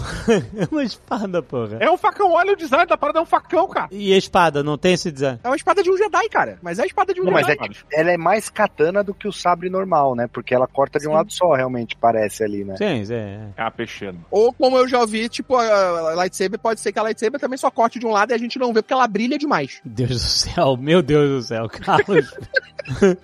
Talvez esses três dragõezinhos, eles possam ser usados no combate contra a- o bichão lá, o, o, o ser elemental lá, o... Porra, esqueci o nome da criatura que eles têm que enfrentar no lago. Mitossauro. E aí, porra, vai ser do caralho. Eles pegam a porra dos três bichos que eles disseram que iam treinar, né, que iam trazer pra dentro do credo deles, e aí no combate contra a porra do mitossauro, os, porra, tem esse acervo, né, tem esse apoio desses dragões. Vai ser maneiro, cara. Não, o mitossauro tem que estar. Não, não. Não, ele- não são- essa batalha. Eles o mitossauro tá do construíram. lado deles, cara. O mitossauro tá do lado deles. O lance do mitossauro me pegou demais. Eu Dem- gostei também, hein? Talvez porque eu tenho Mas é muito medo bom, de criaturas embaixo d'água, talvez. Mas, putz, na hora que apareceu ali, eu fiquei arrepiadaça. Foi muito foda. Ah, Então, aquela o que, que cena é muito aconteceu com o Din Djarin? Ele afundou pelo peso da armadura ou o bicho puxou ele? foda. Foi pelo peso da aconteceu? armadura. Isso foi. Ele, Ah. ele mesmo fala depois no, no episódio seguinte. Entendi. É, eu ele desceu muito caiu. rápido, não, cara? louca, porque ela É, eu teve também achei. Eu, eu vendo o episódio, não, pra mim não fez o menor sentido ele cair daquela forma. Não, não Ah. fez. Ele tem que ter sido puxado. É Não, ele impossível ele não ter sido puxado. É, não fez puxado, cara. no A decisão episódio seguinte, eu entrei numa discussão sobre isso. E aí no episódio seguinte, ele fala que ele cai. engraçado. Mas ele não sabe Não, mas agora, essa é a eu achando percepção que ele tem. Ele, ele apagou. Ele Ah, apagou olha ali. How the table turn, hein? Agora o Caquinho me caiu muito rápido. Agora É. no- no- no- o tempo tá fazendo diferença. Olha aí. Ó, tem duas aves naquele banquete. Não, não é, cara, que eles não comeram, eram os foundlings, cara. A, a armoreira ainda fala pra Bocatan, ah, você trouxe os foundlings e tal, tipo, ou ela tava se referindo só a criança, não sei. Eu tinha entendido Mas que a, a verdade inconveniente peraí, ó, é que eles sumiram depois, né? Em que nave eles estavam? Exatamente, ó. O que aconteceu Ó, com eles? Mandei a foto aí. Vê, vê ali, ó. na caverna lá, Kátia. Ali no ó. acampamento depois não No, tinha no ninguém ali. espeto. No espeto. Não, mas ó, isso não é um problema também deixar pra trás, porque nesse episódio, o, o Grogo, ele é deixado pra trás várias vezes, ele some da cena du- durante 10 minutos, e daqui a pouco ele aparece no meio da galera e tu fala, "Ué, ele tava aí o tempo todo, que a gente não viu ele nunca? Exato, é. Ele deu uma de Ex-Máquina ali no, no finalzinho ali, né? Ah, Tá aqui, eu vi a foto é. aqui, eu acho que tu foi muito maldoso com essa aspa de que isso aqui são os pássaros, tá? É, isso não- aqui pode ser qualquer carne, qualquer carne. Na hora que tu falou, eu pensei assim, ele tá lá inteirinho, sabe? Não, até porque eles estão em outro Olha aí, planeta ó. ali, Outra, né? outra Eles imagem. estão em outro lugar. Mas eu acho que eles não iam fazer isso, Não. tipo, comer, enfim, não sei. Tá muito fininho, tá muito magrinho pra ser também. Pô, mas eu levaria muito a sério os Mandalorianos se eles fizessem isso, hein?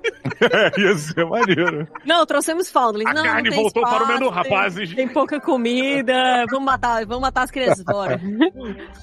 o Paz Visla chegou e disse assim, não, pegaram meu filho agora, meu amigo, acabou aqui. Falando em aves, vocês le- levaram de boa? Eu sei que, eu sei que é maneira a nave, mas vocês levaram de boa a Razor Crest? Tipo, um Erase Não, for Resistance? cara, tipo, não, tá cara. maluco? Com certeza Porra. não levamos de boa, mas é- foi, mas sinceramente foi foda. Eu, eu acho isso muito foda, porque é, você, é basicamente você matar um personagem. É, não, eu acho que valeu. Pra série, É. assim, valeu, mas Pra construção de personagem. É Você, tipo, matou o, I- o IG-11 e matou a nave. São personagens que morreram. Se eu não me engano, a, a nave morre no Boba Fett, né? Não, não, não, não. na segunda Ela morre no mando mesmo? ele faz a N1 que ele tá usando agora Ah, na série sim, do Boba Fett, né?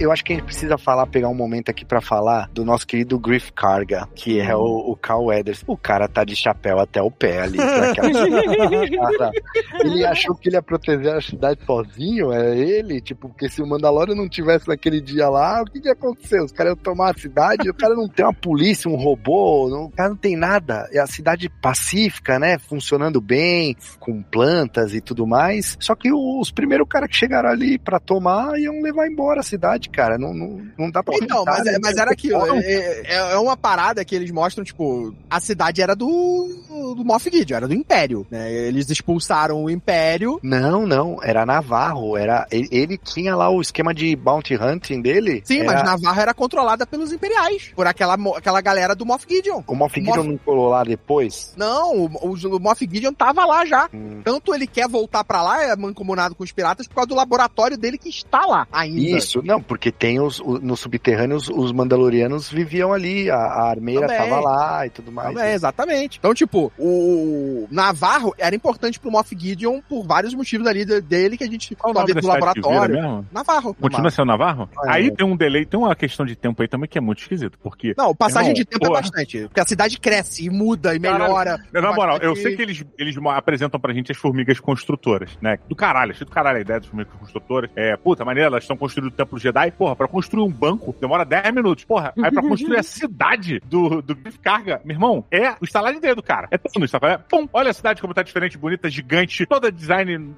Porra, eu falei, que isso, maluco? É, Né? ex- Experiment Cover no espaço, brother. Não, É o e- núcleo é japonês. muito rápido. Mas ao mesmo tempo fal- falta volume de pessoas, cara. Eu senti muito isso. Tipo, parecia que tinha 10 pessoas É. no planeta. Parecia Os um Mandalorianos cenário, né? parece que tem 30 caras ali de Mandalor também, pra reconquistar Mandalor e repovoar e tudo mais. Pô, e, ó, Acho Marcelo, tu figurante, figurante. Tu falou a parada do, do Griff Carga, cara. Porra, eu acho completamente incrível. Pelo seguinte, quem tem tio aí, ou, ou, ou tia que era meio violenta, briguento, caralho, briguento, que arranjava confusão, sai na porrada na juventude.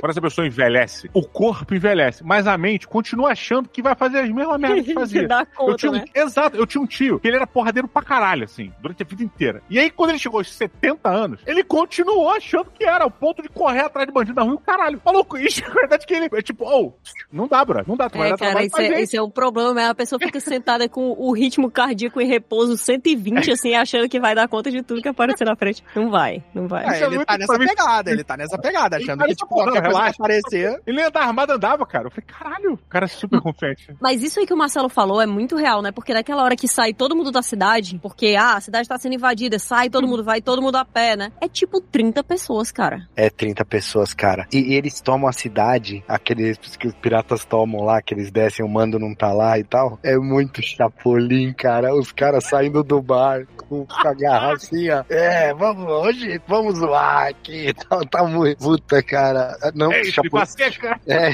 puta muito, Didi, cara. Puta, ficou muito tripa seca. Eu não tenho problema com isso, contanto que o tom se mantenha. O problema é que às Uhum. vezes fica muito sério e muito tenso, e aí de vez em Então, é quando tem isso, entendeu? É muito Exato, louco. cara. É, não tem um tom, porque assim, o Chapolin era o mesmo tom sempre, então. É, Cara, então tem um tom, funcionava, cara. A sim. gente tem isso na, em Star Wars, cara. A gente tem os momentos sérios, os momentos mais dramáticos. O Luke encontrando com o Vader é um momento mais sério, ele brigando O por causa da, irmã é um momento mais sério. Agora os Ewoks lutando com os Stormtroopers não é. É. Não, mas é diferente, Taquinho, é diferente, porque não é, É não é o Jar Jar Binks, não é o Jar Jar Binks, Cara, são eles dizendo assim, não, isso aqui é uma escola de criança. Aí eles, ah, não sei o que, eu vou beber aqui até a morte. É muito louco. Assim, Mas, cara, isso, isso realmente, ó, essa isso não é a realmente não me parte- incomoda em Star Wars. Isso não é, me essa não é incomoda em Star Wars. parte, não é a parte ruim nem triste. Inclusive tem o, o- a galerinha TV Colosso ali na, na, Tem total, na cara. árvore que achei iradíssimo também. Mas olha, no episódio 5, quando vem o ataque dos piratas na cidade, eu achei maneiro esse episódio. Eu curti pra caramba. É, aquele pirata é legal também, o, o cara de erva lá, né? O... David Jones, meio. Pô, eu achei maneiro o Samambaia, é, aquele mini cruiser dele sobrevoando a cidade, saqueando. Tipo assim, pra mim, é, quando eles fazem esses paralelos com algum filme de gênero de samurai, como eles já fizeram, né, de Velho Oeste, e esse de piratas, né, saqueando a cidade. Pô, pô, e achei legal. É, Pra mim, isso, esses paralelos super funcionam com Star Wars e super funcionam em Mandalorian. E aí ele vem, faz, engana os caras, chama as naves, os, os caças pra trás dele, aí depois todo mundo ataca. Pô, é legal. Achei bem, bem interessante esse, todo esse rolê. E isso é um side quest que é maneiro, entendeu? O cara vai lá chamar o Carson Teva, que eu gosto pra caramba do personagem, espero que ele mais e tal. Né? O piloto da X-Wing, né? Ah, sim. Não, e agora, porra, tá com muita chance de virar uma parada bem legal, né? Ah, ele vai ser o. Cara, você já te falou, você já jogou a, a, a parada aí, o, o mando agora é o Batman, o Grogu é o Robin e o Carson lá é o Gordon, que vai passar pra ele as missões. É, aí. e cadê o Joker com o pé de cabra, Caquinho? Cadê? Mas assim, mas é como vocês falaram, né? Tem muitos tons diferentes. Então, ao mesmo tempo que você tem aquele tom, por mais que não seja tão profundo quanto o Andor, lá do episódio do o, o convertido lá, da Converts, né? Que o Dr. Pershing tá lá tentando reconstruir a vida e tal. Tem esses tons que é um pouco mais sério e tal. O tom do Moff Gideon eu achei muito de super vilão de, de filme B, sabe? Ele falando toda hora, eu usei o Beskar para fazer a armadura mandaloriana perfeita para o meu exército. Caraca, cara, vilão de James Bond demais. Ô, Alexandre, Total, é total, O cara- é total. o cara Os meus o clones exército. eram perfeitos, aí ele vai lá e explana tudo. ele fez Mas tu um gostou exército- disso? Ô, ô, gostou Alexandre, ele fez o exército de clone, com os clones com a idade dele, 60 anos. cara. Caralho, isso é... Me pegou demais, cara. Me pegou demais. Que isso?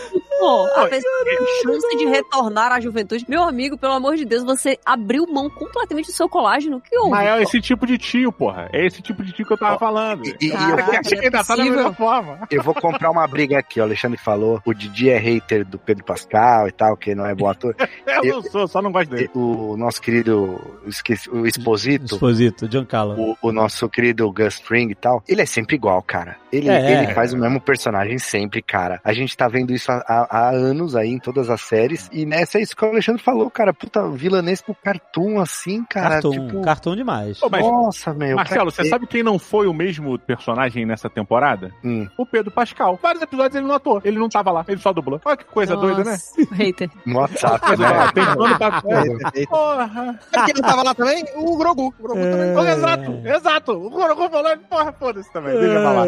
Não, mas ó, essa parada do, do, do Moff Gideon, cara, eu achei. Eu não gostei, óbvio, sempre. Acho que eles, porra, foram na mesma formuleta que Star Wars sempre foi, né? Que é, pô, vamos trazer a mesma parada, só que maior dessa vez. Porra, e, e é isso, né? E, e aí, porra, volta o Moff Gideon de novo. O Moff Gideon aparecer já foi uma puta nave pirata. Ai, caralho, já tinha resolvido esse cara, tá voltando. É verdade, aí acha é a porra da nave ali, boiando Não, no mas espaço não e fala, Não, mas se é pro Moff Gideon voltar quando ele não deveria voltar, ele voltar com essa vibe meio Scooby-Doo, até vale, né, porra. cara? Não, Ah, mas cara, se ele não volta com a armadura de isso, Mandaloriano, cara, com um chifrinho na cabeça. Não, ele falar, tá, não, ele tá perdidaço, ele tá perdidaço do personagem. Cara, capacete do Witch King, cara, com chifrinho. Nossa, cara, puta merda. Darth Maul lá, aparecia os Mas, caras faz, mas Maul. faz sentido ao Darth Maul, cara. Tem a possibilidade, Ele- cara. Ele pode muito bem ser um Mandaloriano. Um cara Ele não é, cara Caquinho, ele, ele não isso, é. Caquinho. Ele Cara. falou mal dos Mandalorianos o tempo todo ali no discurso dele. Cara, É não, inveja. a gente já, Não, não, a gente já viu lá, Mandaloriano falando mal de Mandaloriano. O Exatamente. problema não é esse, não. Não, não. O problema não é esse. Principalmente se você pegar o que a gente viu lá do final do Clone Wars, do final de Mandalorian que a gente tem, que era o Darth Maul sendo o líder do, do secto contrário, que se alia ao Império pra ir contra e ajuda na destruição de Mandalor. Ele pode muito bem ser um desses caras que se Não. aliou ao Império Ah, eu já não acredito Não, mais não nisso não, acredito cara. E ele é o não. cara que destrói Mandalor. Eu não ele é acredito, o cara não. que faz o expurgo. Não, o Moff Gideon fez o espirro. É, o Moff Gideon é o líder do expurgo. Sim. Ele é que faz o expurgo acontecer. Sim, ele que ordenou e tudo, sim. É, né? Ele é o cara, tipo, ele é o que recebe a espada da Bocatan quando ela pede, pelo amor de Deus, não mata todo mundo. Então, tipo, tem Não, essa mas eu acho relação. que não cabe mais esse dele ser Mandaloriano por, por tudo que aconteceu nessa temporada. Acho que Gente, nem- ele não é. Não E é. espero Ele que não é ele não Mandaloriano. volte mais, Não, né? Beleza, ele não. pode ser você- Mandaloriano, mas Aí se for a novela, bicho. dele tá ali ficando... Aí vai aparecer uma Mandaloriana chamada Helena.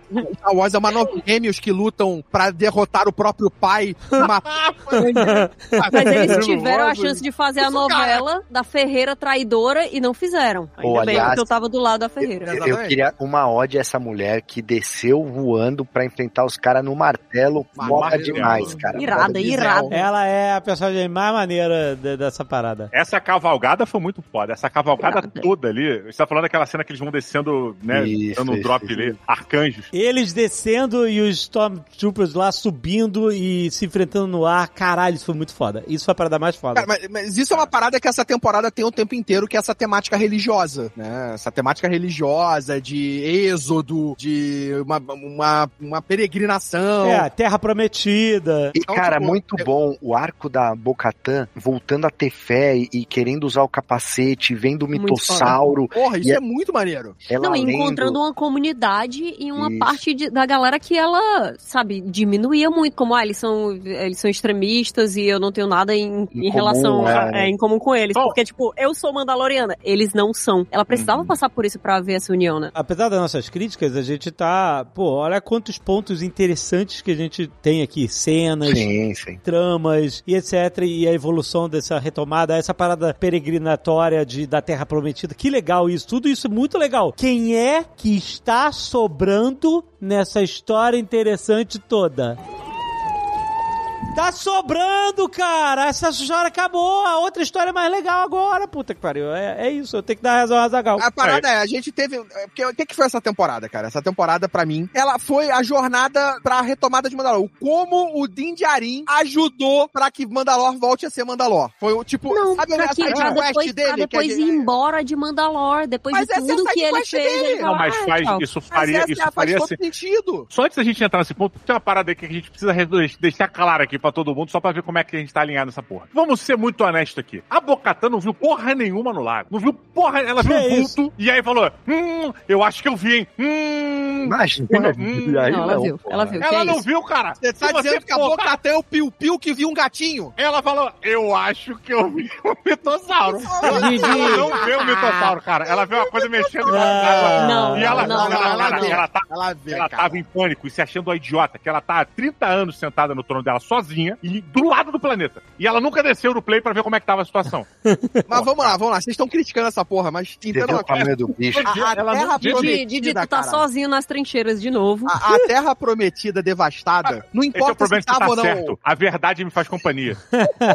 Pensa comigo, a Terra devastada, ela tá devastada não só porque, ah, não, ela foi destruída e a gente acredita que ela não tá com vida de novo. Não, cara, é porque, foda-se, eu não vou, eu não tenho a motivação dentro de mim pra retomar essa Terra. Eu vou pra lá pra que ah, pra viver eu na Terra zoando, Nisso devastada. eu tô né? zoando, nisso eu tô zoando pra caralho, só pra fazer, botar pilha. Mas o que eu tô dizendo é, tecnicamente, pelo que a gente vê na- no episódio, a Bocatã não viu o mitossauro. Ela não viu. O que máximo que ela viu foi uma sombra de alguma coisa, e aí ela mandou o caô. Não, mas ô, ela tem visor de calor, cacete daquele capacete. Ela pode ter visto. Ela viu. Cara, ela Cara, viu. o bicho é Ah, gigante, ela com o olho na viu, frente. gente. Ela é, ó, cara, ela, ali. ela Claríssimo, nadando não ali, ela sai, Deixa, let it go, Didi. ela sai Ela, o parada. só aparece Mutada. depois que ela sai, cara. Não, ficou Porra, tu, tu, claríssimo. tu olhou a claríssimo. expressão dela na máscara? Porra, agora virou, agora o Pedro Pascal é excelente Não, eu Pra acho, o eu capacete acho que se não fosse real, se fosse pra deixar qualquer dúvida, ele não teria sido mostrado de novo no final. Isso, Exatamente. falou Cara, Baby eles Yoda entregam. ainda. Eles, olha só, pra mim, eu aceitei que ela mandou esse caô e a galera comprou.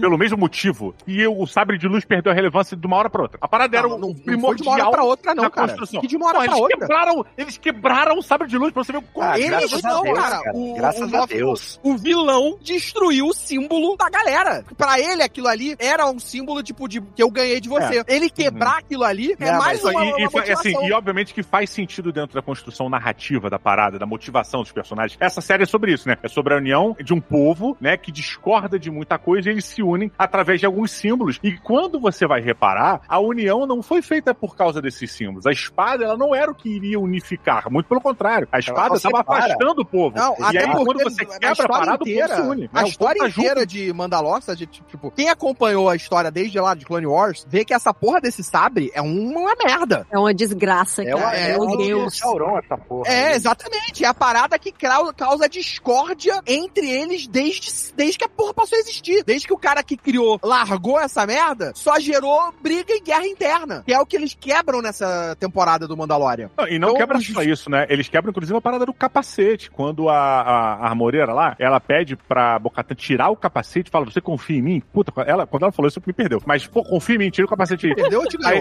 não, me perdeu. Porra, se tu falar pra mim, confia em mim, eu, eu vou embora, na hora. O, cara, Meu Deus, ela- tu odeia o Aladim, é isso que tu tá dizendo?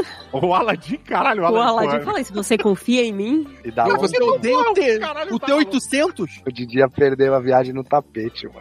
Ele perdeu, não vai, ele não vai no tapete. cara. Quando o sabre é quebrado, primeiro, paz no coração, né, de todo mundo. Segundo, que massa que a Bocatan finalmente se livrou daquele peso desgraçado na cabeça dela o tempo todo. Porque a gente encontra a Bocatan completamente desistente, porque na cabeça dela tudo que faz dela líder é o sabre. E ela fala, a única coisa que eu tenho pra unir o nosso povo é esse sabre. Mas aí o próprio Jim fala, ó, na, na moral, eu tô cagando aí pra esse sabre. Ele, pra mim, é mesmo que nada. Mas olha só, mas, mas ô, Catiuxa, a motivação da porra toda envolvendo esse sabre, ela é a grande motivação desse, dessa união, dessa parada. Sim, Então, sim. quando você tem a virada e dá a desculpa do porquê que a Bocatan agora tá com sabre, cara, uma desculpa merdaraça que eles não deveriam ter aceitado. Eles acham um espaço, parece que o advogado chegou ali, ó. Não, essa tecnicalidade porra, lei total. Te Todas essa passagem de sabre, de- de- desde lá de trás, é várias tecnicalidades usadas, cara, o tempo inteiro. Mas, cara, eu confesso que nesse momento eu achei bem foda, porque no segundo episódio, quando o, o, o Din Djarin é capturado e a Bocatan salva ele usando o sabre, eu pensei na hora, eu falei, ué, mas então agora o sabre é dela, porque ela derrotou o cara que derrotou ele Exatamente. e pegou Sim, sim.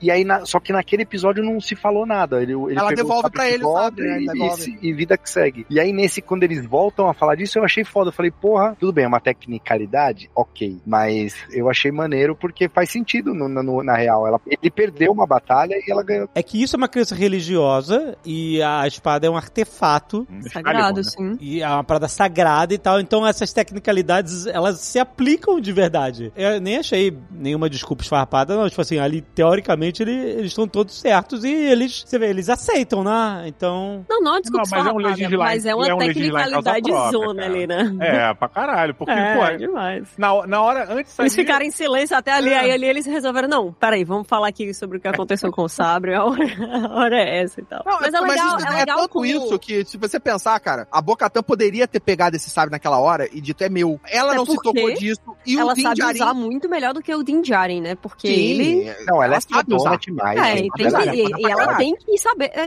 exatamente. Mas e- Inclusive e- no Twitter tinha muita gente confusa, tá? Mas Dizendo, eu- eu- nossa, eu- mas ela sabe não usar melhor que ele. A gente Mas assim, é que cara.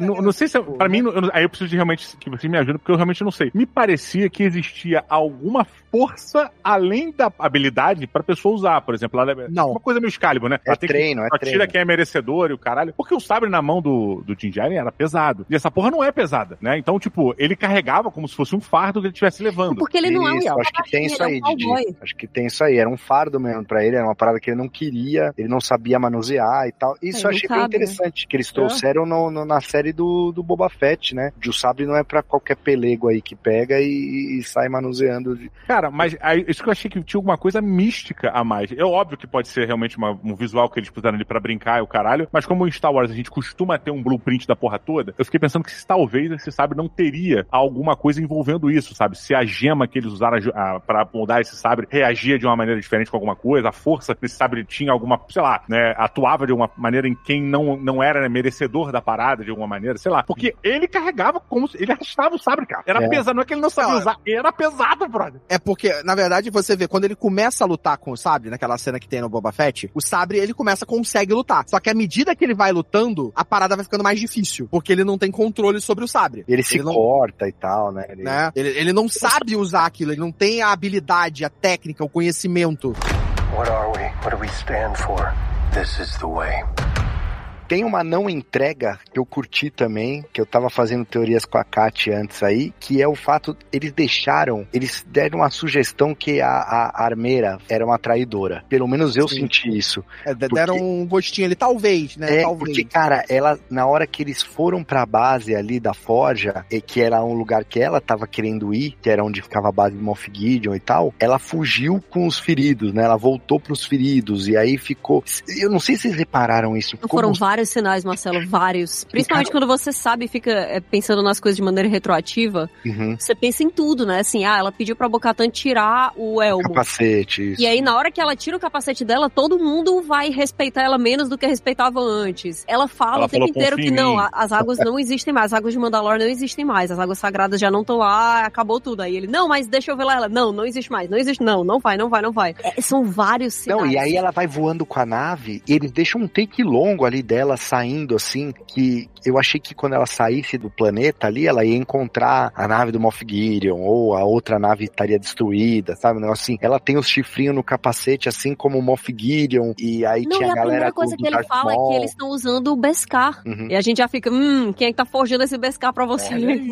É. Então, assim, a É, eu gente- acho bem que essa mal- cena ou mal- é que dá meio que essa impressão. né? Não, mas essa olha cena, só, quando a eles gente falam for que quem resgatou voltar- o Moff Gideon teve- tinha Beskar, dá essa Aham. impressão dela ter- de ter um traidor. E se a gente voltar mais ainda, beleza, que os Mandalorianos se escondiam no esgoto de Navarro, mas caralho, era gente pra cacete que tava se escondendo ali. Tinha o aval de alguém, né? Sim, alguém é. permitia aquilo ali. É, na verdade era o, devia ser o Carga mesmo, o Griff Carga, né? Porque ele que contratava os caras no fim das contas, né? É. Mas sei lá, cara, eu, eu fiquei com essa impressão, a- a- eu e a Kátia a gente ficou fazendo uma teorias e tal, mas no- fim eu achei maneiro ela não ser traidora nenhuma, ela, ela realmente quer a volta de Mandalore e quer... É o Neo, realmente- que é o muito Neo bem, Cara, e, essa ela história... é boa, ela é simplesmente boa, assim, sabe? Tá legal, beleza. E eu achei muito foda, porque... Uma pessoa que tem um hobby e é totalmente dedicada a ele, ela não precisa de novas tretas, entendeu?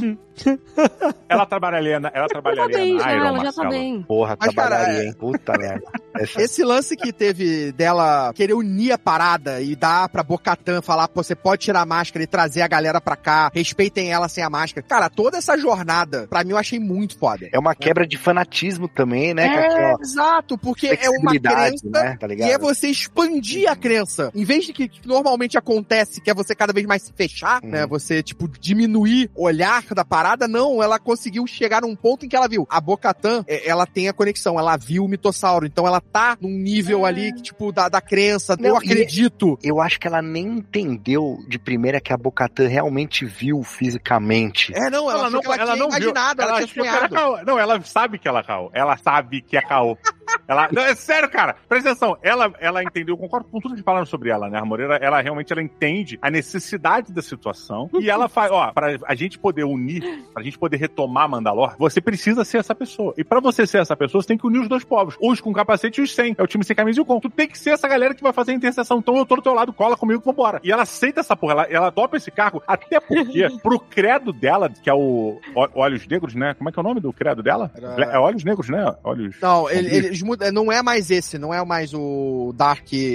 Dark Eye, né? É, Dark puta, Eye? Eu não lembro, cara. Eu não, sinceramente. Chama só de o credo, chama só de o credo. É, É, porque ela mas- muda o nome. Quando eles chegam lá naquela mesa de jantar, o Death Watch, tinha o Death Watch, Uhum. que era do qual eles faziam parte, dessa galera que era do, desse credo, dessa. E, e a galera da Forja mudou, né? Eles não tem mais esse credo da Forja. Mas ó, É. e isso é uma parada importante, porque quando ela, ela se junta, ela entende que o credo dela só sobreviverá se Mandalor voltar. Porque os Mandalorianos vêm de algum. Ela precisa de Mandalorianos pra continuar tendo o credo dela, pra continuar tendo a galera. Então ela precisa dessa parceria, essa sinergia tem que rolar. Não é nem que ela seja bondosa, é necessário, né? Uma relação necessária pra parada fluir. E, e sabe o que mais que ela precisa de, de, de um novo treinador de batalha, porque não é possível, cara. Nossa, a galera tá paintball tá mal. os cara, o paintball do Grogo, cara. O que, que foi aquela cena, cara?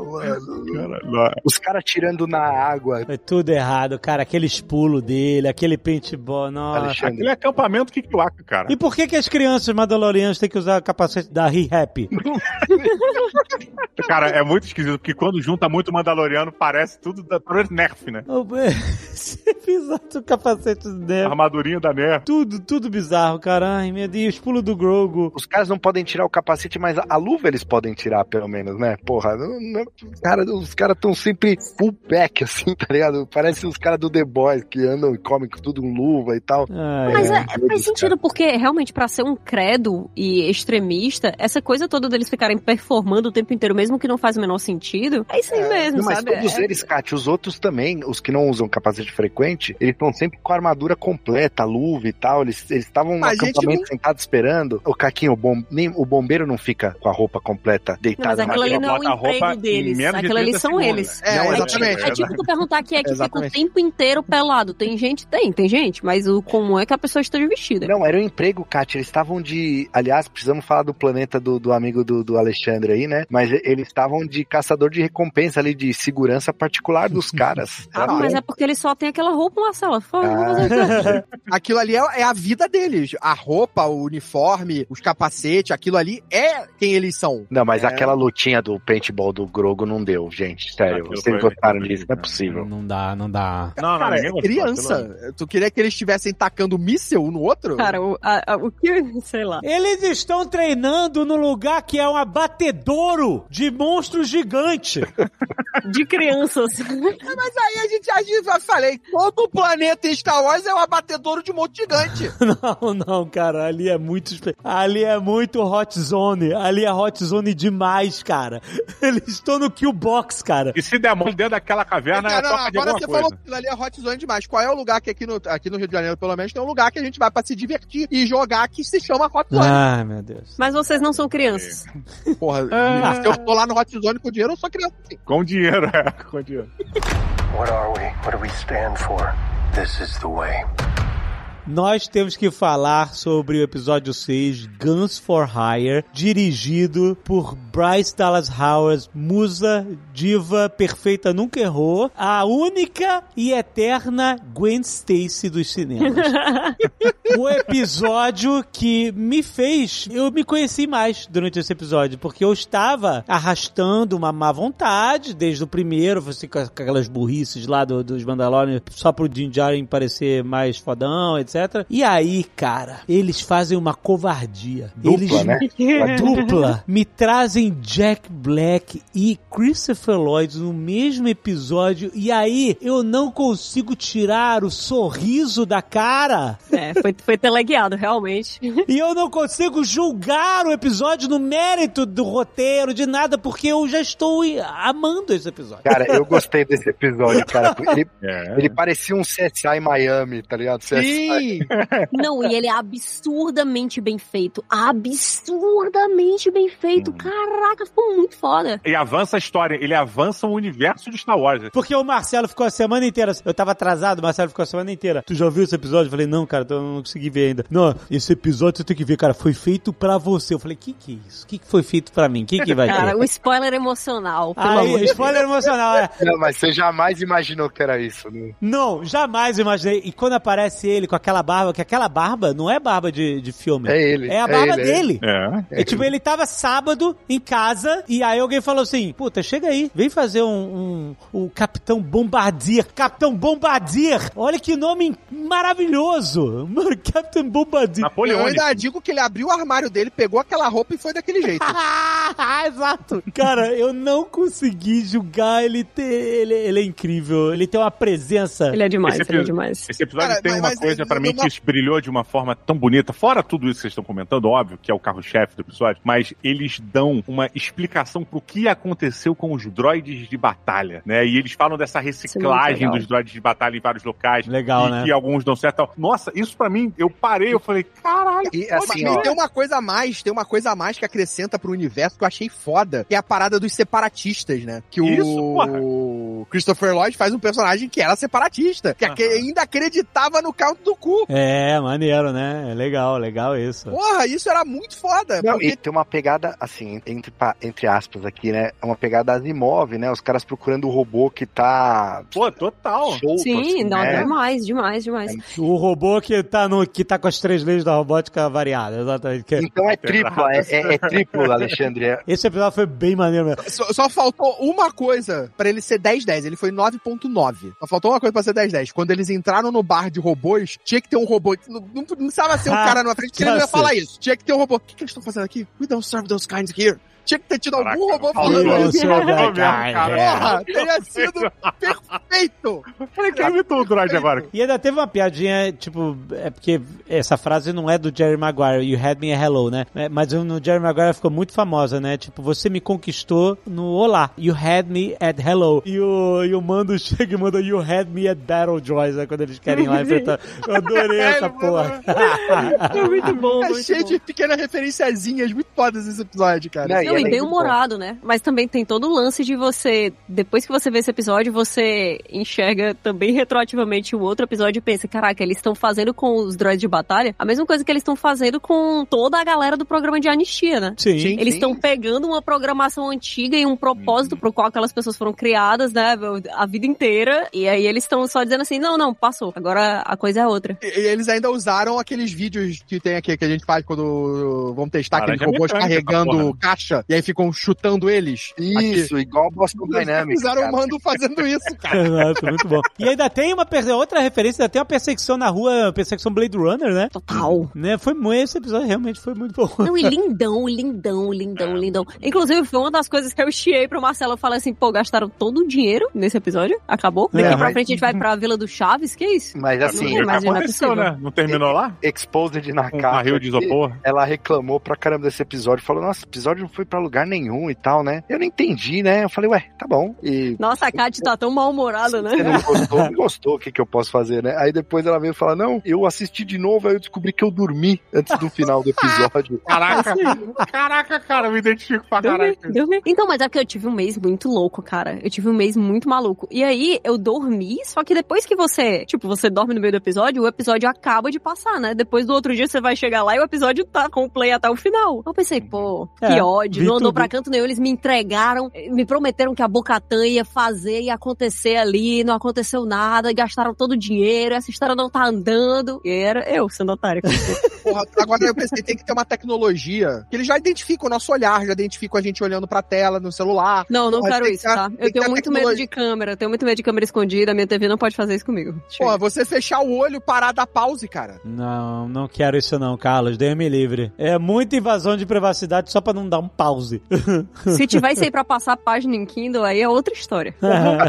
Mas, ó, falando do, do dinheiro, cara, isso acho que a gente não pode reclamar, porque todos os episódios, por mais Nossa, muito, é, muito que tenham sido alguns e tal, a qualidade de tudo, mas do CGI, assim, do- das naves. Não, o design de produção tá absurdo. Porra, A- deixa a eu falar aqui, ah, eu falar um momento aqui. Tem um episódio que eu não lembro qual que é, que ele vai no bar lá, ele encontra o piloto do X-Wing lá, o tiozão de barba branca ali, e... Acho que é o The Pirate, do- quando os piratas vão atacar. Não, então, mas antes aparece o nosso querido Zeb e. Rebel. The Rebels. E ele tá numa qualidade de animação inacreditável, cara. Muito bom mesmo, assim. Não, e Então, tinha tudo pra ficar tosco, né? Quem aparece? É um dos personagens que aparece quando ele vai no, no bar lá dos rebeldes. Tem um alienígena que você não vai conhecer, porque você não viu Rebels. Mas ele é da tropa, do- ele é da Ele é da de equipe Rebels. de Rebels. Hum, Ele Ele é um dos principais, né? Era um tripulante da Ghost. Isso, exatamente. Nossa, ele tá muito bem feito. E o visual coisa- dele, o visual dele é baseado no primeiro visual do Ralph Maguire que ele fez pro Chewbacca,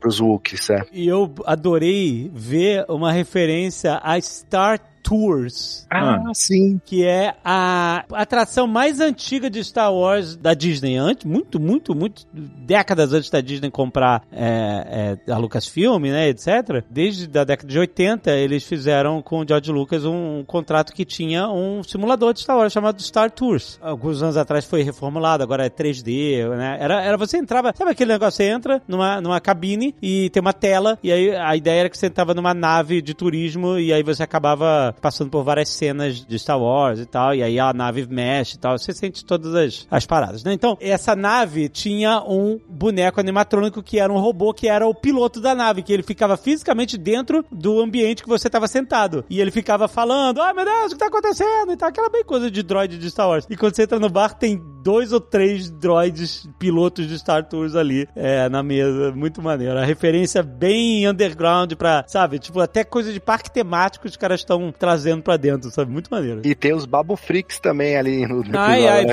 né? falou? Não, não, ai, não lembro disso, não. Eles fazem a movimentação dele, cara. Eles fizeram bem boneco mesmo. É bem Achei boneco. Bem maneiro isso, cara. Fica tosco de propósito, mas é bem maneiro. né? O do IG também, ele se movimentando e tal, assim, é lento, não, não é fluido igual um CGI de hoje em dia, assim, sabe? Acho isso. É, isso é legal. Isso é identidade, sabe? Não importa que é tosco, mas é a identidade dos filmes originais que eles estão mantendo. Acho muito maneiro isso. Vocês viram a volta do Jar Jar Binks, né? Pelo menos do ator. Pô, esse episódio foi muito legal. Foi muito Binks, legal. né? Ele é o Jedi que salva o Grogu no... Ou seja, ele é o culpado dessa parada, então. Aí fica- Que porra, não. isso? Não, mas Star Wars tinha uma dívidazinha com ele. Tinha uma dívidazinha com ele por toda a merda que aconteceu. Tiraram o filme dele, né? Que era as aventuras de Jar Jar Binks. Tiraram. É, e aí eles trazem como um Jedi. Porra, eu achei muito legal. Fiquei muito feliz dele ter aparecido, cara. Achei legal, achei legal o cara ser Jedi. Achei legal. Achei legal porque o Ahmed Best, ele, ele não tem culpa nenhuma de todo mundo odiar o Jar Jar Binks. Ele fez o que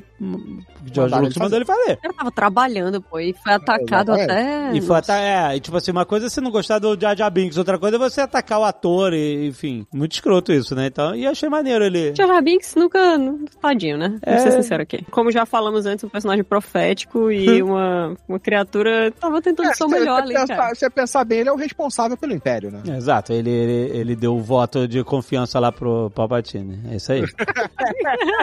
Ele era um Sith, cara. A teoria de que ele era que tava ali é a mais pura verdade, cara. E deixa muito profundo o personagem, né? Melhora demais. Você já viu essa teoria, a galera que corrobora essa porra, falando com, mostrando os detalhes de como isso é verdade, é, pegando a boca do Jar Jar Binks, usando a força? Cara, eu é, é amo o inacreditável. viés de confirmação, ele é tudo Que? pra mim. Mas, claro, é a prova, cara. Ele- eles pegam a boca do Jar Jar Binks, o Jar Jar Binks manipulando a mente das pessoas ao redor dele, cara. Isso é, é incrível, cara. No momento mais importante, o Jar Jar Binks tá mexendo a boca, balbuciando, tipo... ele tá sempre um língua de cobra ali perto. Ele fala, Ai, meu Deus. Sendo que ele tá o tempo inteiro alucinando sozinho, né? Vamos, É, vamos. E aí quando alguém chega perto, ele fala a verdade. Para disfarçar, qual é? Vocês estão é falando é isso aí, mas se fazer de burro, baixa a guarda de muita gente, tá? É, exato, é verdade. Então, um Aí, visionário, mais uma vez, todo já já mundo vi em se pânico. provando. Olha essa teoria. Todo mundo em pânico, o vilão. Essa porra do final do Todo Mundo em Pânico era isso, lembra? Não que seja alguma referência, mas... É verdade. é, eu não é sei porque tu puxou logo todo mundo em pânico, mas assim. É porque era a única Respeito, respeito.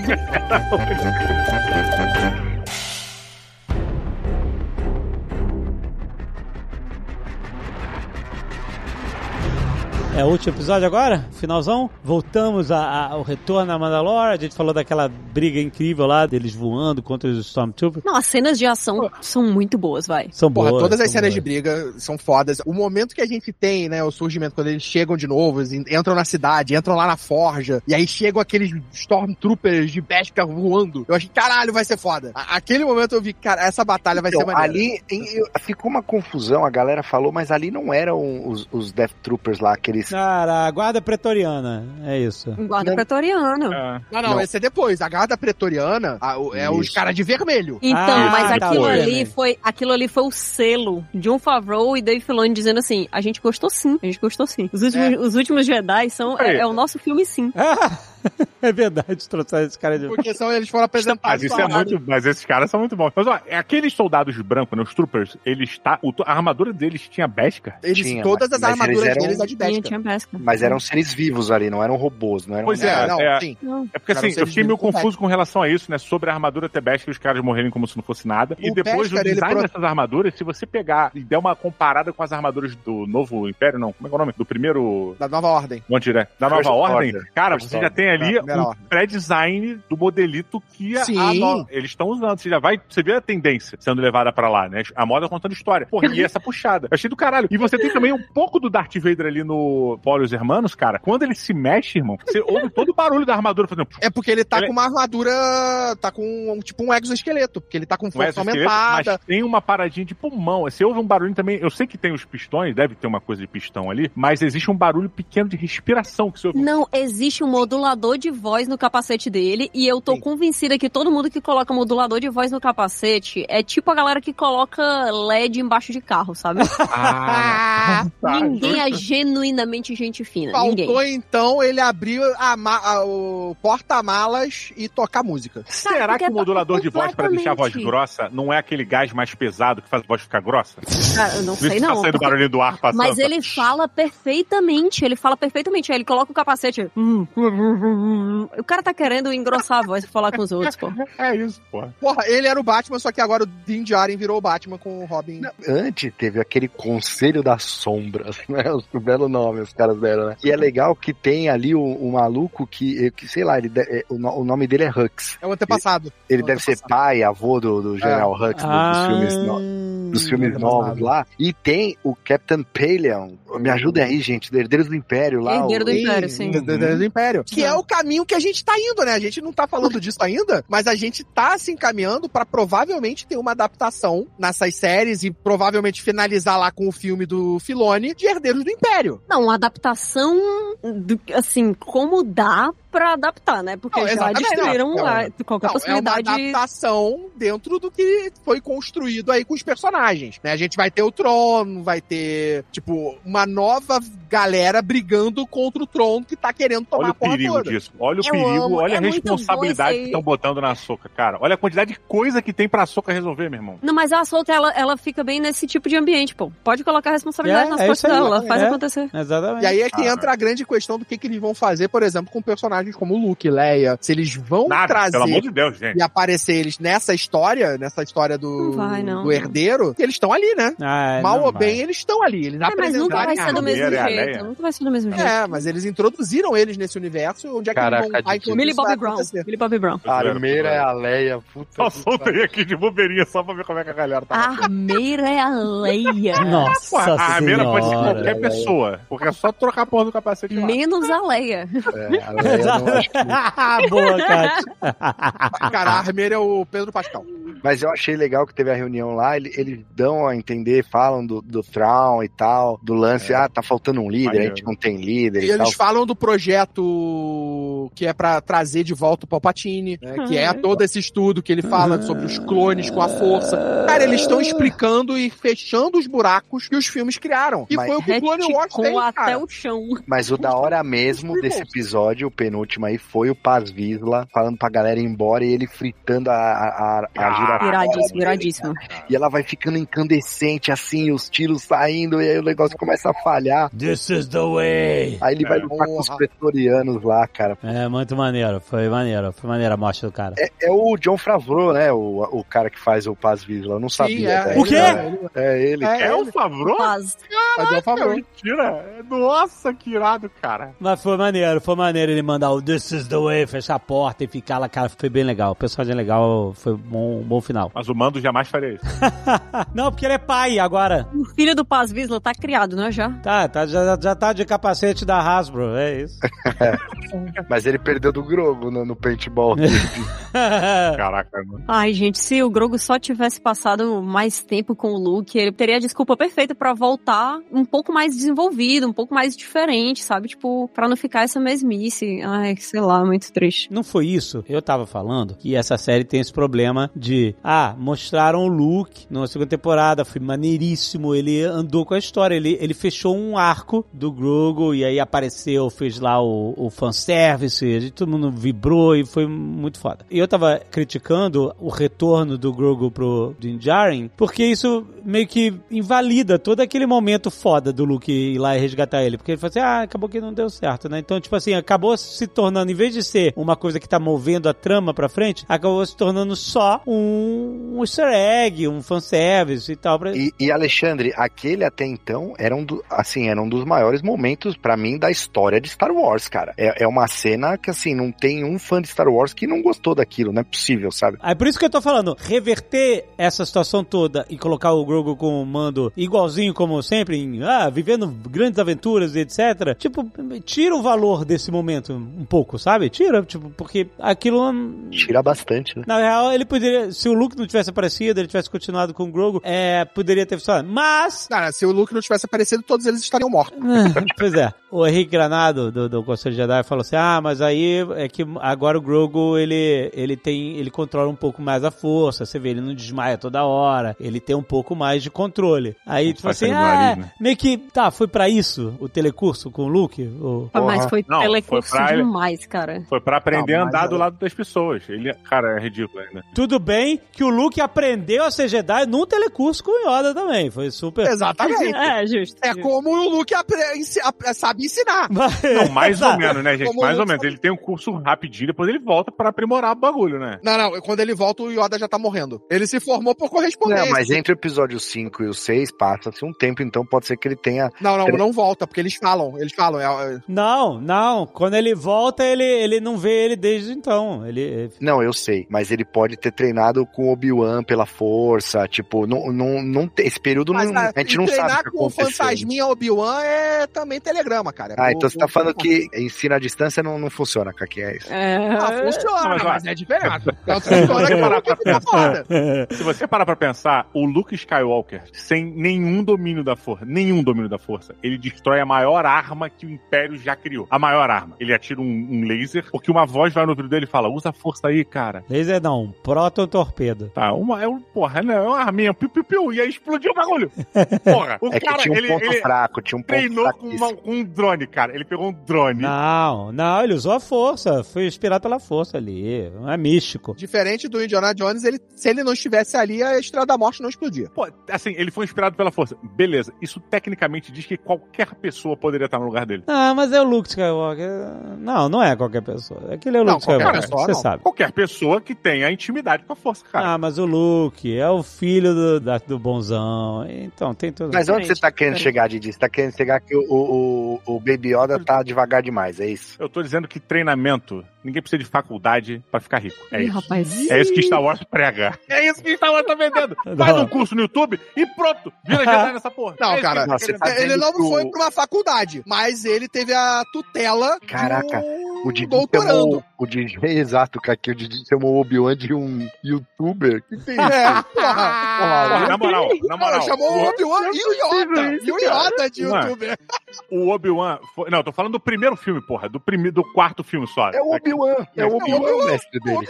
Não, o Obi-Wan não treinou nada. O Obi-Wan quando tinha que treinar, ele botou um drone. Não fez nada e ficou falando: Ó, meu irmão, usa a força quando precisar, usa a força quando precisar, usa a força. E meteu o pé rapidinho. Por quê? Porque foi treinado pelo pior Jedi. Meteu Pior pé. Jedi. Por isso que é o Qui-Gon. Maconheiro do caralho. Não faz Meu nada. Deus! Ô, Fá, ué, que que, o cara é maconheiro, o cara é. O tá, o que que tem a ver? Não, não é. Ele, ele, ele, não, ele não cumpre as obrigações dele. Caraca, tá. Alexandre. Tu vai falar mal do maconheiro o quê? Que, que o cara não é capaz de ser um bom Jedi e fumar maconha? Não, só tô dizendo que. Não, não, tu não vai que falar hora mal do Qui-Gon na minha frente, não, Didi. Não, Chega. É, Didi, falar mal do O Qui-Gon que, que o pô. Qui-Gon Jinn faz? O que, que o Qui-Gon Jinn faz em Star Wars? Tirando merda. Tirando. Ó, Didi, ele é aí- responsável Que é isso, Se quiser Deus, falar que mal do, do Qui-Gon, vai pro MRG. Lá você fala mal do Qui-Gon Jinn.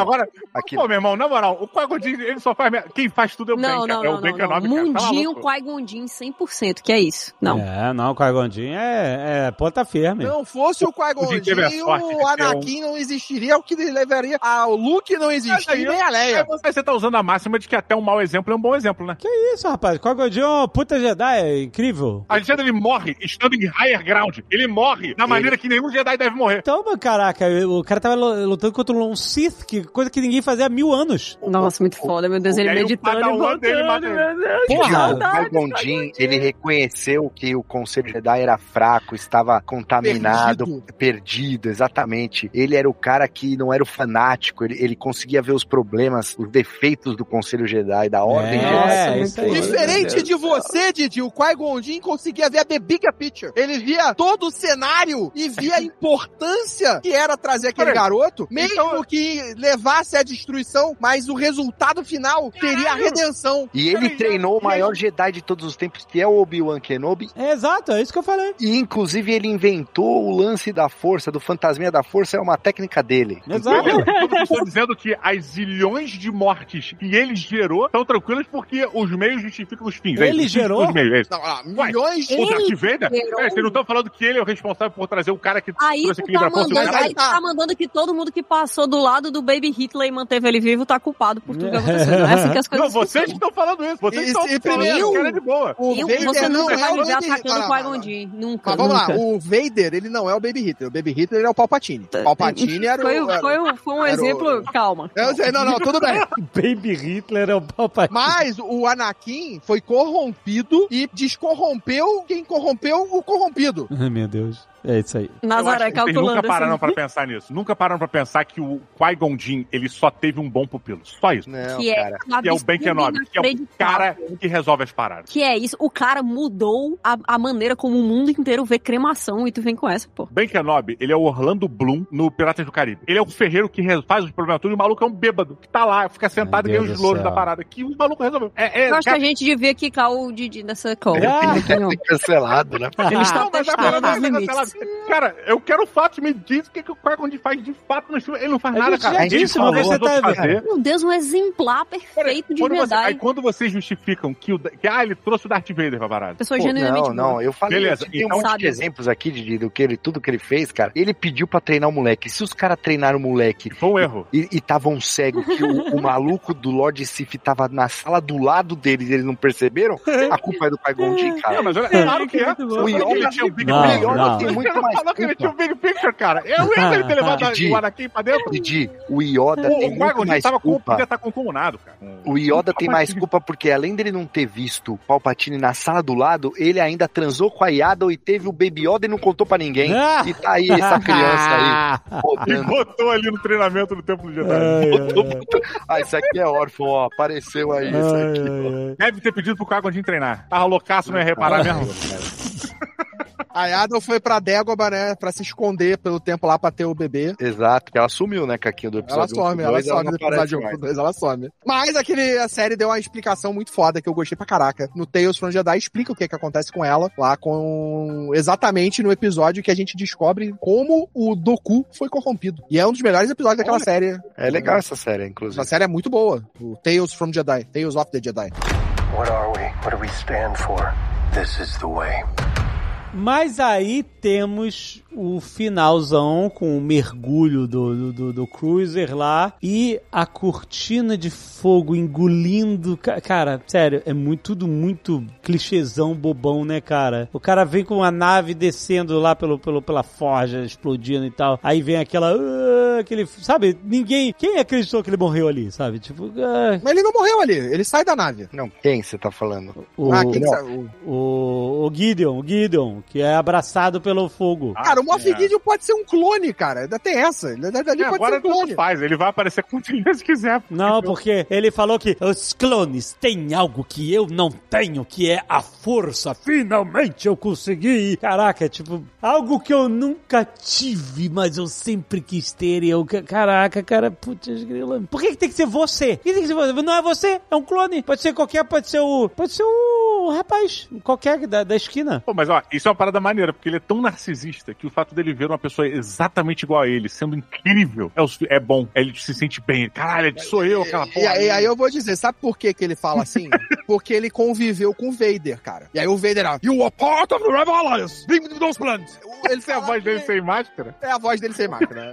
Eu não, tenho, eu não consigo, eu não Nossa, sou, mas- eu não consigo reproduzir a voz aqui do James Earl Jones. Eu Gostaria de poder fazer um negócio desse, mas não Desregula tudo. É, dá, dá. Tudo Mas por quê? Mas o que, que tem a ver isso? É porque ele, ele aprendeu a falar com o Darth Vader. Ele quer ser o Darth Vader. Ele quer ser o líder. Ele quer ser o, o dono da porra toda. O poderoso. O Mandou o diga-me com quem andas. Mas aí, mas por quê? Porque o cara tá achando que o Tron vai voltar? Porque o cara reunião, ó, o Tron, cadê o Tron? Cadê o cara, você? É, o Tron não voltou. O Tron estão falando, ó, o Tron vai voltar. Mas que Tron? O Tron não tá aí, cadê ele? Mostra É, a cara dele. E- É, é Esse tipo cara quando tava é assalto. querendo tomar antes do Tron chegar, né? Ele tava Exatamente. Querendo, porra. Que é ele que nem o cara que vai te né? assaltar sem arma, pô. O cara vai te assaltar sem arma. Tu cadê? Porra, mostra a arma aí, cara. Não, não, tá aqui, ó. Não, Tá é. aqui debaixo do pano. Porra, mostra a arma aí. Mas durante É, um é bom a mesma momento coisa. dessa série aqui, a gente não na sigam o que ele fosse hein? aparecer, não. É, não, façam fa- isso, por favor. Não, façam isso, não façam isso. Não duvidem do cara armado.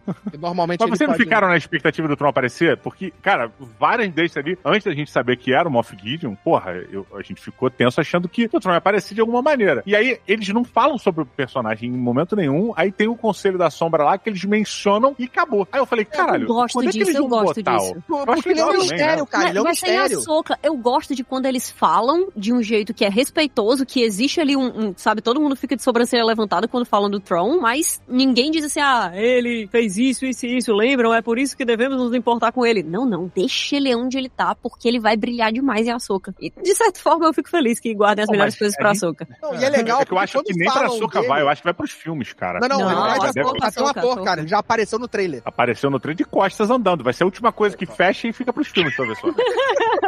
Sempre assim, o cara de costas não aparece. Mas foi meio broxante esse final, né? Ainda mais perto da última temporada, né? Assim, a- achei até que o episódio anterior foi melhor do que esse, por exemplo, do último. A gente vai falar do robozinho com o Yoda, sim, sim, com o Baby Yoda, sim, não, não. Ah, não, tinha esquecido disso. Não, não. Não, Não, não, não. não. E a pior side quest da história do Mandalorian. Baby Yoda armado e perigoso. Eu tô apertando o botão aqui, ó. No, no, no, no, no, no. Sabe? Tipo, caraca. Tá vendo? Até você gostou do robozinho, tá usando ele aí, pô. Ele aprendeu com, com o Luke isso também? Yes, yes, yes. No, no. Ai, cara. Nossa.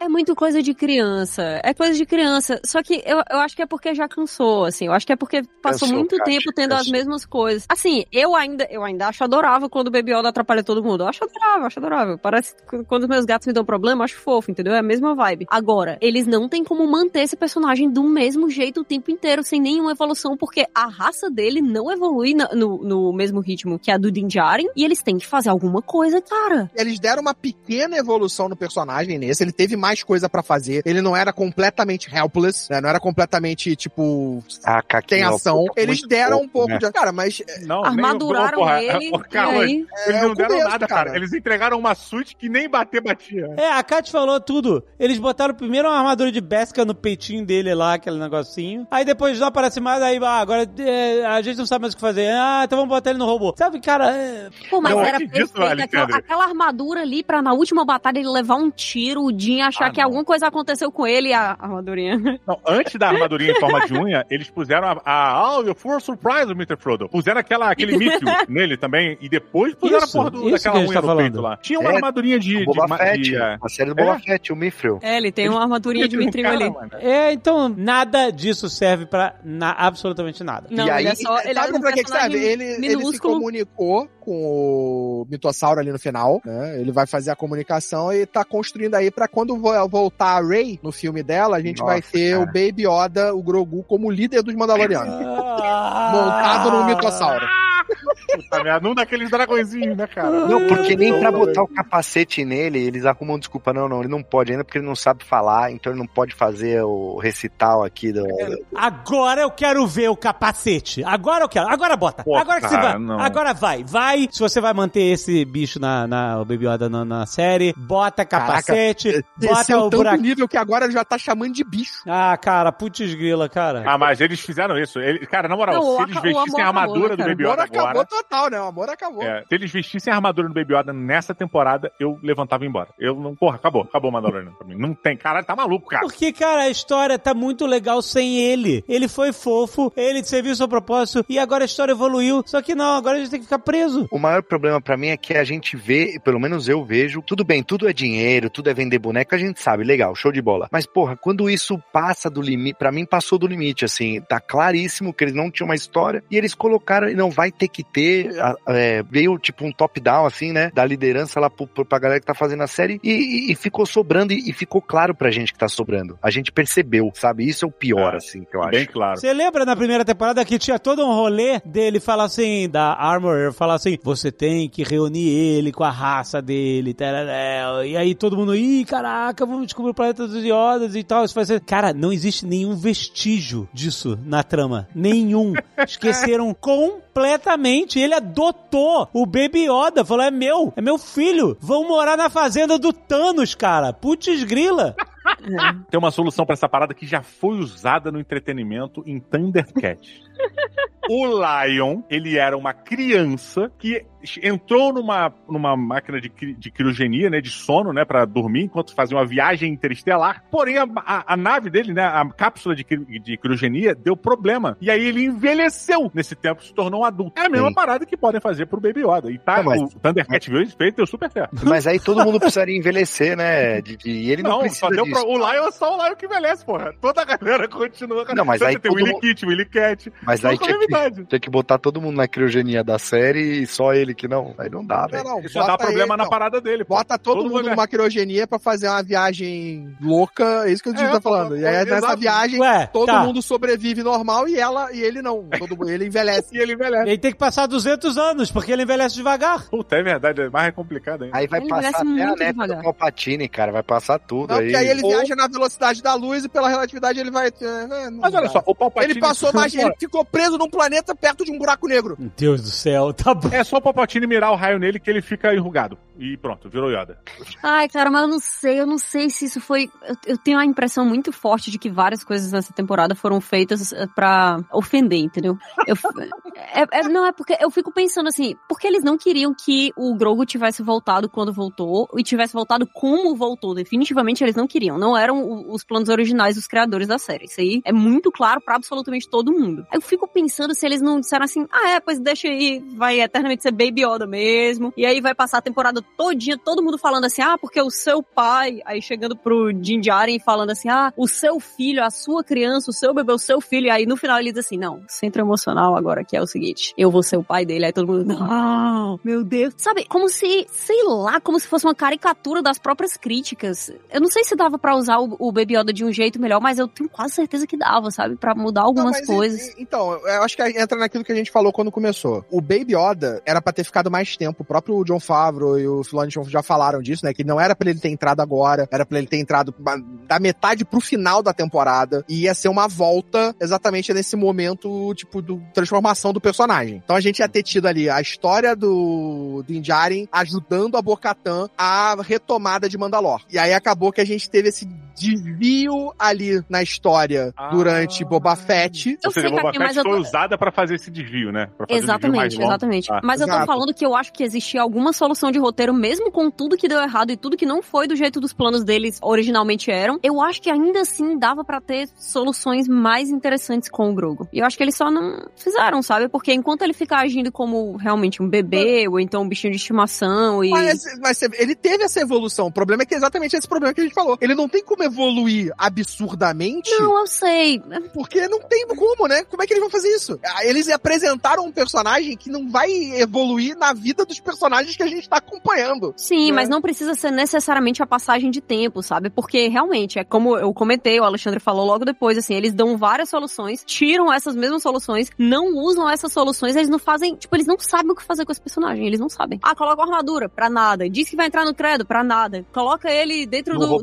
do, do corpo do droid, pra nada. E é isso, entendeu? Não, e aí ele luta com os pretorianos ali, os pretorianos escorregando, ele fica empurrando os caras. Caraca, assistam essa luta de novo, é não muito é o ruim. pretoriano escorregando, cara. Ele usando a força. cara. Não, mas Ah. eles ficam patinando no chão, ô Kaki, ó. Não, não, não, Marcelo, não, aí não, tu não, tá, não, não, tá não, é, críticas é, vazias, é. Ele, usa a força, cara. Ele usa a força. Não, mas. Pô, mas é meio esquisito. Mas é é, pô, cara, é meio é esquisito, esquisito, cara. É meio esquisito. Não, não, não, porra. Agora me explica. Agora não, eu quero entender. Por que, Não, que é esquisito? é, cara, ele usar a Exi- força. é porque eu acho que exi sempre existiu na série, sei lá, um mise-en-scène pra ele usar a força. Sempre existiu um negocinho. Aí ele, ele começa a fazer a parada de um jeito que é meio, porra, é meio fora de tudo que a série determinou que era a maneira que ele usava. Ó, beleza, ele evoluiu, caralho. Mas daquele jeito, ah, sei lá, cara, ele. Não, ele É a usava pra adrenalina, a finalizar, né? adrenalina de quando mãe É. levanta carro pra tirar a criança de baixo. Não, cara, Tá tudo ele agora é um Jedi mais treinado. Porra, mano. ele sabe usar a mas força. Ele não cara, desmaia mais quando ele usa a força. Ah, não Ele fica- não eu usa mais porque ele não quer, ele não quer, ele quer dar trabalho. Pode prestar atenção como Baby Yoda.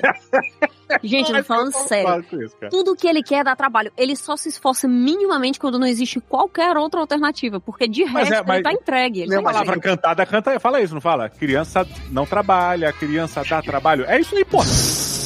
Mas, cara, o, o que eu tô falando assim, quando ele usava a força antigamente, é, é, naquele no rinoceronte, ou no droid lá, o droid gigante ali da. da caramba, o Han. Aquela Kiri, Desculpa. o Atiti. O- No, Ah, tá, no, o Han. Ah. do, do, do Boba Fett e tal. Ele usava e resolvia a situação, e aí depois ele sentava ou, ou, ou, né, desmaiava e tal. E o que acontece no final, né? Ele faz aquela bolha de força ali, salva os caras das chamas e depois ele senta. Mas nessa luta com os pretorianos, ele não resolve a luta, porque quem tinha que resolver na cabeça dos diretores era o mando. Então ele fica só, tipo, atrasando os caras e dando uns empurrãozinho super fraco, assim. E aí os caras já, eles caem e levantam, caem e levantam, tipo, várias vezes. Não ficou Não interessante nada, a né? luta, É. sabe? A luta ficou, Sei lá, ficou pesada, assim. Eu não. Eu curti essa ideia exatamente porque deu uma motivação pro personagem, deu uma interação dele lutando ao lado do mando. Então, é os dois lutando juntos. Pela primeira vez, a gente vê realmente os dois lutando juntos. Então, tipo, o mando sozinho a gente já sabia, ele não ia ganhar daqueles caras sozinho. Essa que pra mim era, era a ideia. Eu acho que o, o- Até como eles falaram, que o Baby Yoda, ele ia voltar nessa temporada. Então, ele já ia voltar pra meio que fazer realmente esse papel, de lutar ao lado do mando. E pra Então, mim mas ali ele- foi essa cena. Foi Mas ele, o Baby Yoda não derrotou nem. É, então, é, sei lá. Ele cara. ajudando o. Mano, não é ele derrotando. Porque É, também eu não acho é que ele faltou uma resolvendo construção todos os melhor problemas. disso, Eu assim, achei que porque- essa luta foi mal, mal elaborada e mal Porra, coreografada. Construção. Não, foi mal coreografada. Na minha opinião, ele- ela foi É, mal não, coreografada. eu acho que faltou uma justificativa melhor pra ele ficar daquele jeito que foi. Eu também não gostei muito, não. Eu, eu entendi a proposta que o Carlos falou. Eu vi isso na hora, beleza. É o suporte que ele precisava lá e tal, não sei o quê. Agora, sei lá, cara, ele não treinou com o Luke, ele não fez nada e ele fica fazendo. Não, ele treinou com o Luke. ali. Ele treinou Ah, com o treinou Luke. meia hora, porra. Igual o Luke treinou com a porra do, do Ben Kenobi, mano, na nave. Não, é o que o Luke lu- treinou com o Yoda, que passa tempo. Não, aí com o Yoda ele treinou pra caralho. Mas o Luke ensinou 5 Point Palm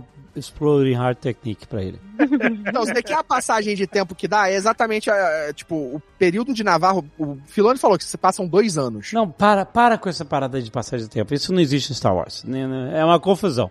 Mas mostra a passagem de tempo que eu falo na transformação da cidade. Se você pegar, existem três momentos da cidade lá do, de Navarro que você vê. Uhum. Ela no final, quando ela é tomada, quando ela tá sob o domínio dos imperiais lá e ela é tomada, e aí eles tomam o controle. Aí depois, quando o mando volta lá, acho que na segunda temporada, e aí a cidade já tá mais reconstruída e com umas coisas mais bonitinhas. E nessa temporada, porra, a cidade tá completamente diferente. Agora, completamente reconstruída. Eu fiquei com dó do Griff Carga, que ele deu terreno e casa pra todos os Mandalorianos. No dia seguinte, os caras zarparam, né? Falaram, não, vamos pra Mandalora agora. Você que se lasque aí, né? Não, e o Mandaloriano voltou achando que ia ser um puta terrenão irado. E o caralho, puta, mó meia água. Mó casa, meia água de terreno. Parando aí, velho. Não era um puta né, terrenão gente? que ele tinha feito. Pô, parecia o Pingu, mano. Sabe quando o Pingu terminava? Ele ficava no laguinho de, lá, de massinha e o caralho. E o pai sentado na cadeira de balanço. Mas, Caralho, pode ser do Pingu é essa? Pô, Não, essa, não, essa vibe, essa vibe é irada, vibe é irada, tá? Deixa, deixa a criança hora- ter jardim, cara. O cara adotou uma criança, se mudou pro subúrbio, pegou uma casa maior, com jardim, com laguinho. É isso aí. é Aquela isso aí. hora eu achei que ele ia tirar o capacete, que o Grogo tava virado pro outro lado. Eu achei que ele ia tirar e dar um sorrisinho. meleca assim, ali, e voltar, tal, né? mas ele. não- Pois é, não tirou, né? O capacete. Achei que era a hora de tirar o capacete ali, né? Porque assim, cara, pelo que eu vi ali, cara, tem 40 Mandalorianos ali pra repovoar. Se esses caras quiserem repovoar a Mandalor, é bom ele come- eles começar a tirar os capacetes, velho. Senão não vai rolar, não. É. Não, mas não precisa tirar o capacete. Ah, o Digi! Olha É o capacete meia, porra. E gente? capacete meia. No caso, capacete e luva.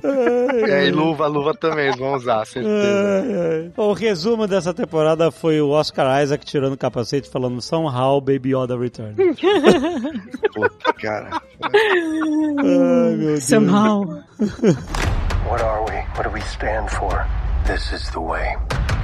Eu vou te falar, teve coisas muito legais. A gente falou bastante mal aqui, mas eu acho que essa guinada, esse direcionamento pros Mandalorianos, pra Bocatã, pra aquele cara que a gente nem falou dele, o Wolves lá, o, como é que é o nome dele? Nossa, ele foi muito bom. O, o líder lá, o, li- o segundo líder ali do. Ah, É o Wolves, é o Wolves. Inclusive, que saiu da órbita do planeta e o jetpack dele não acabou, né? Caraca, esse. Caraca, esse cara teve, esse cara tava preparado, exatamente. O cara tava com jetpack envenenado. O cara foi quase a órbita do planeta. Envenenadíssimo. Cara, eles foram pra guerra, né? Eles foram pra guerra.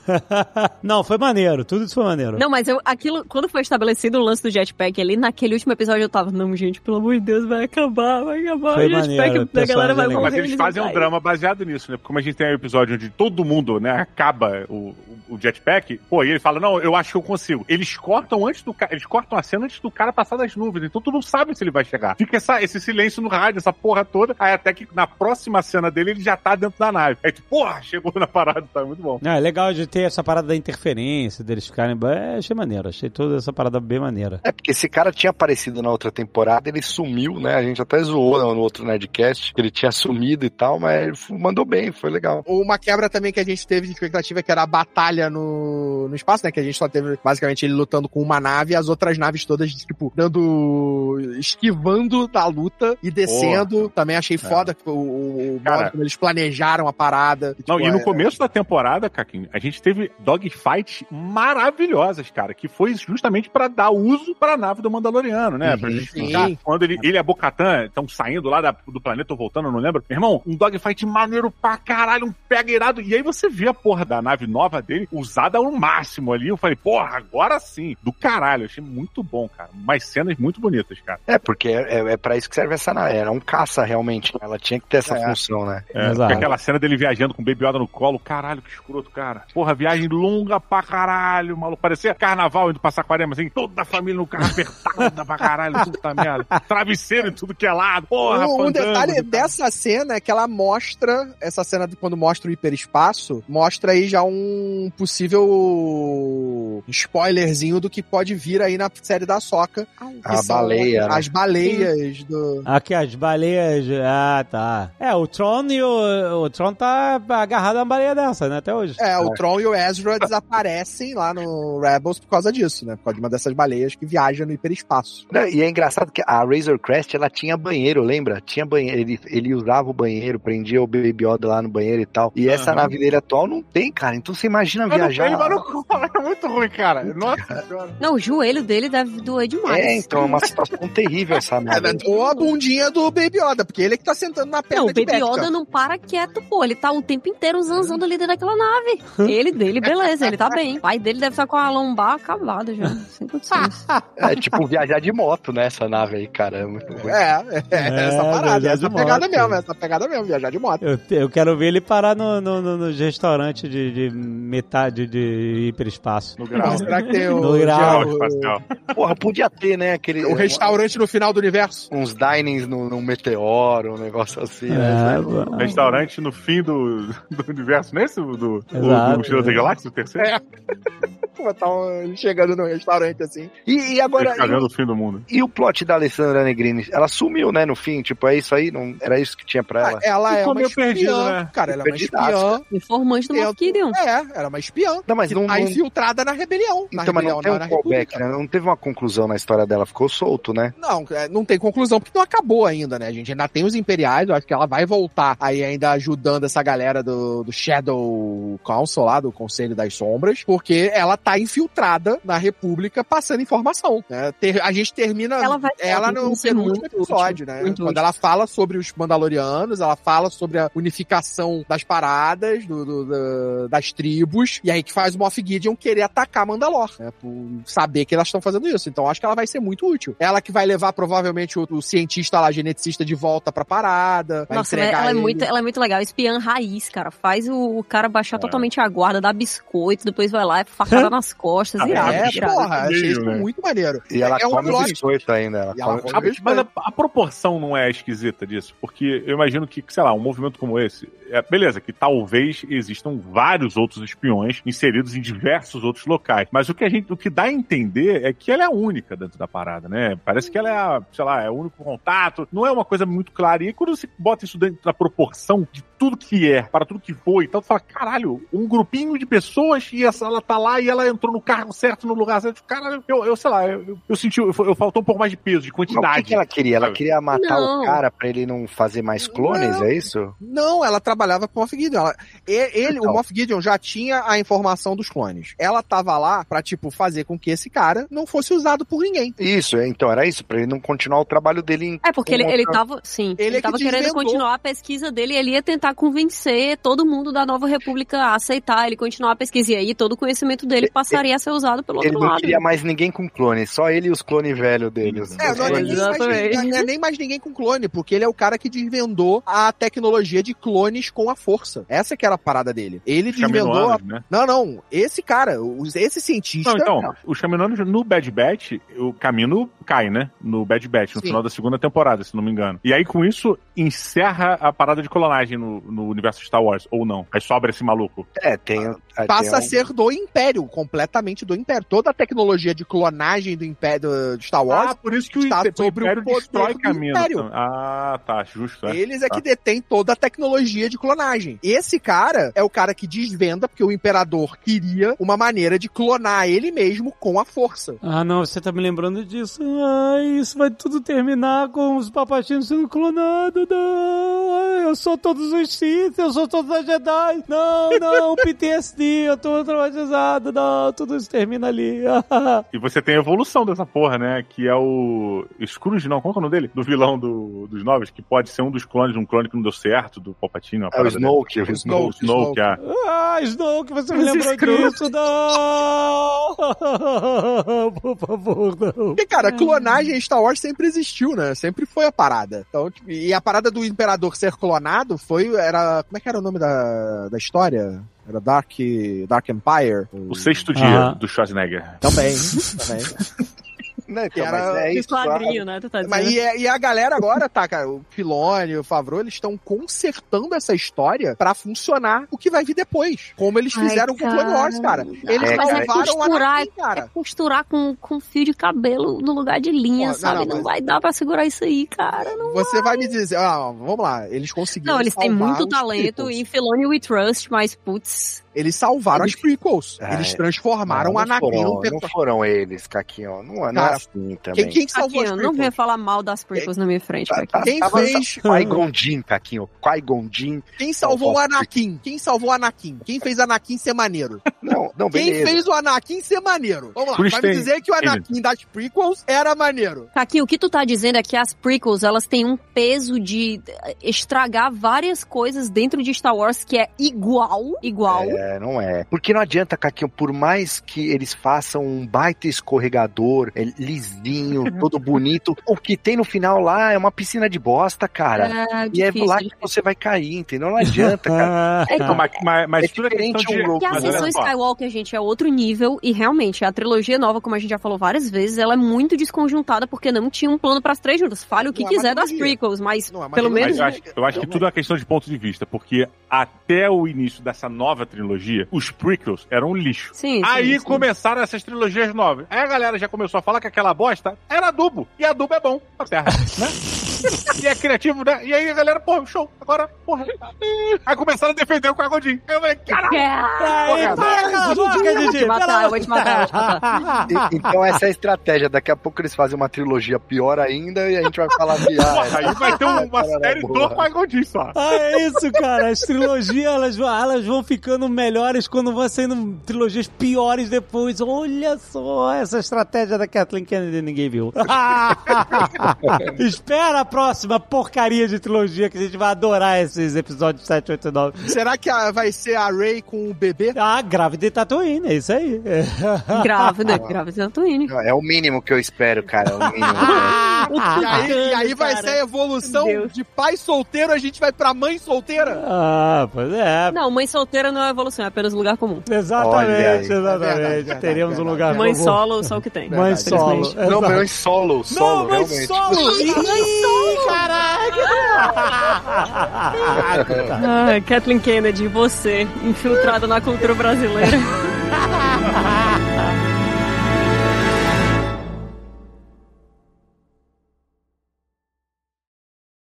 Este Nerdcast foi editado por Radiofobia, podcast e multimídia.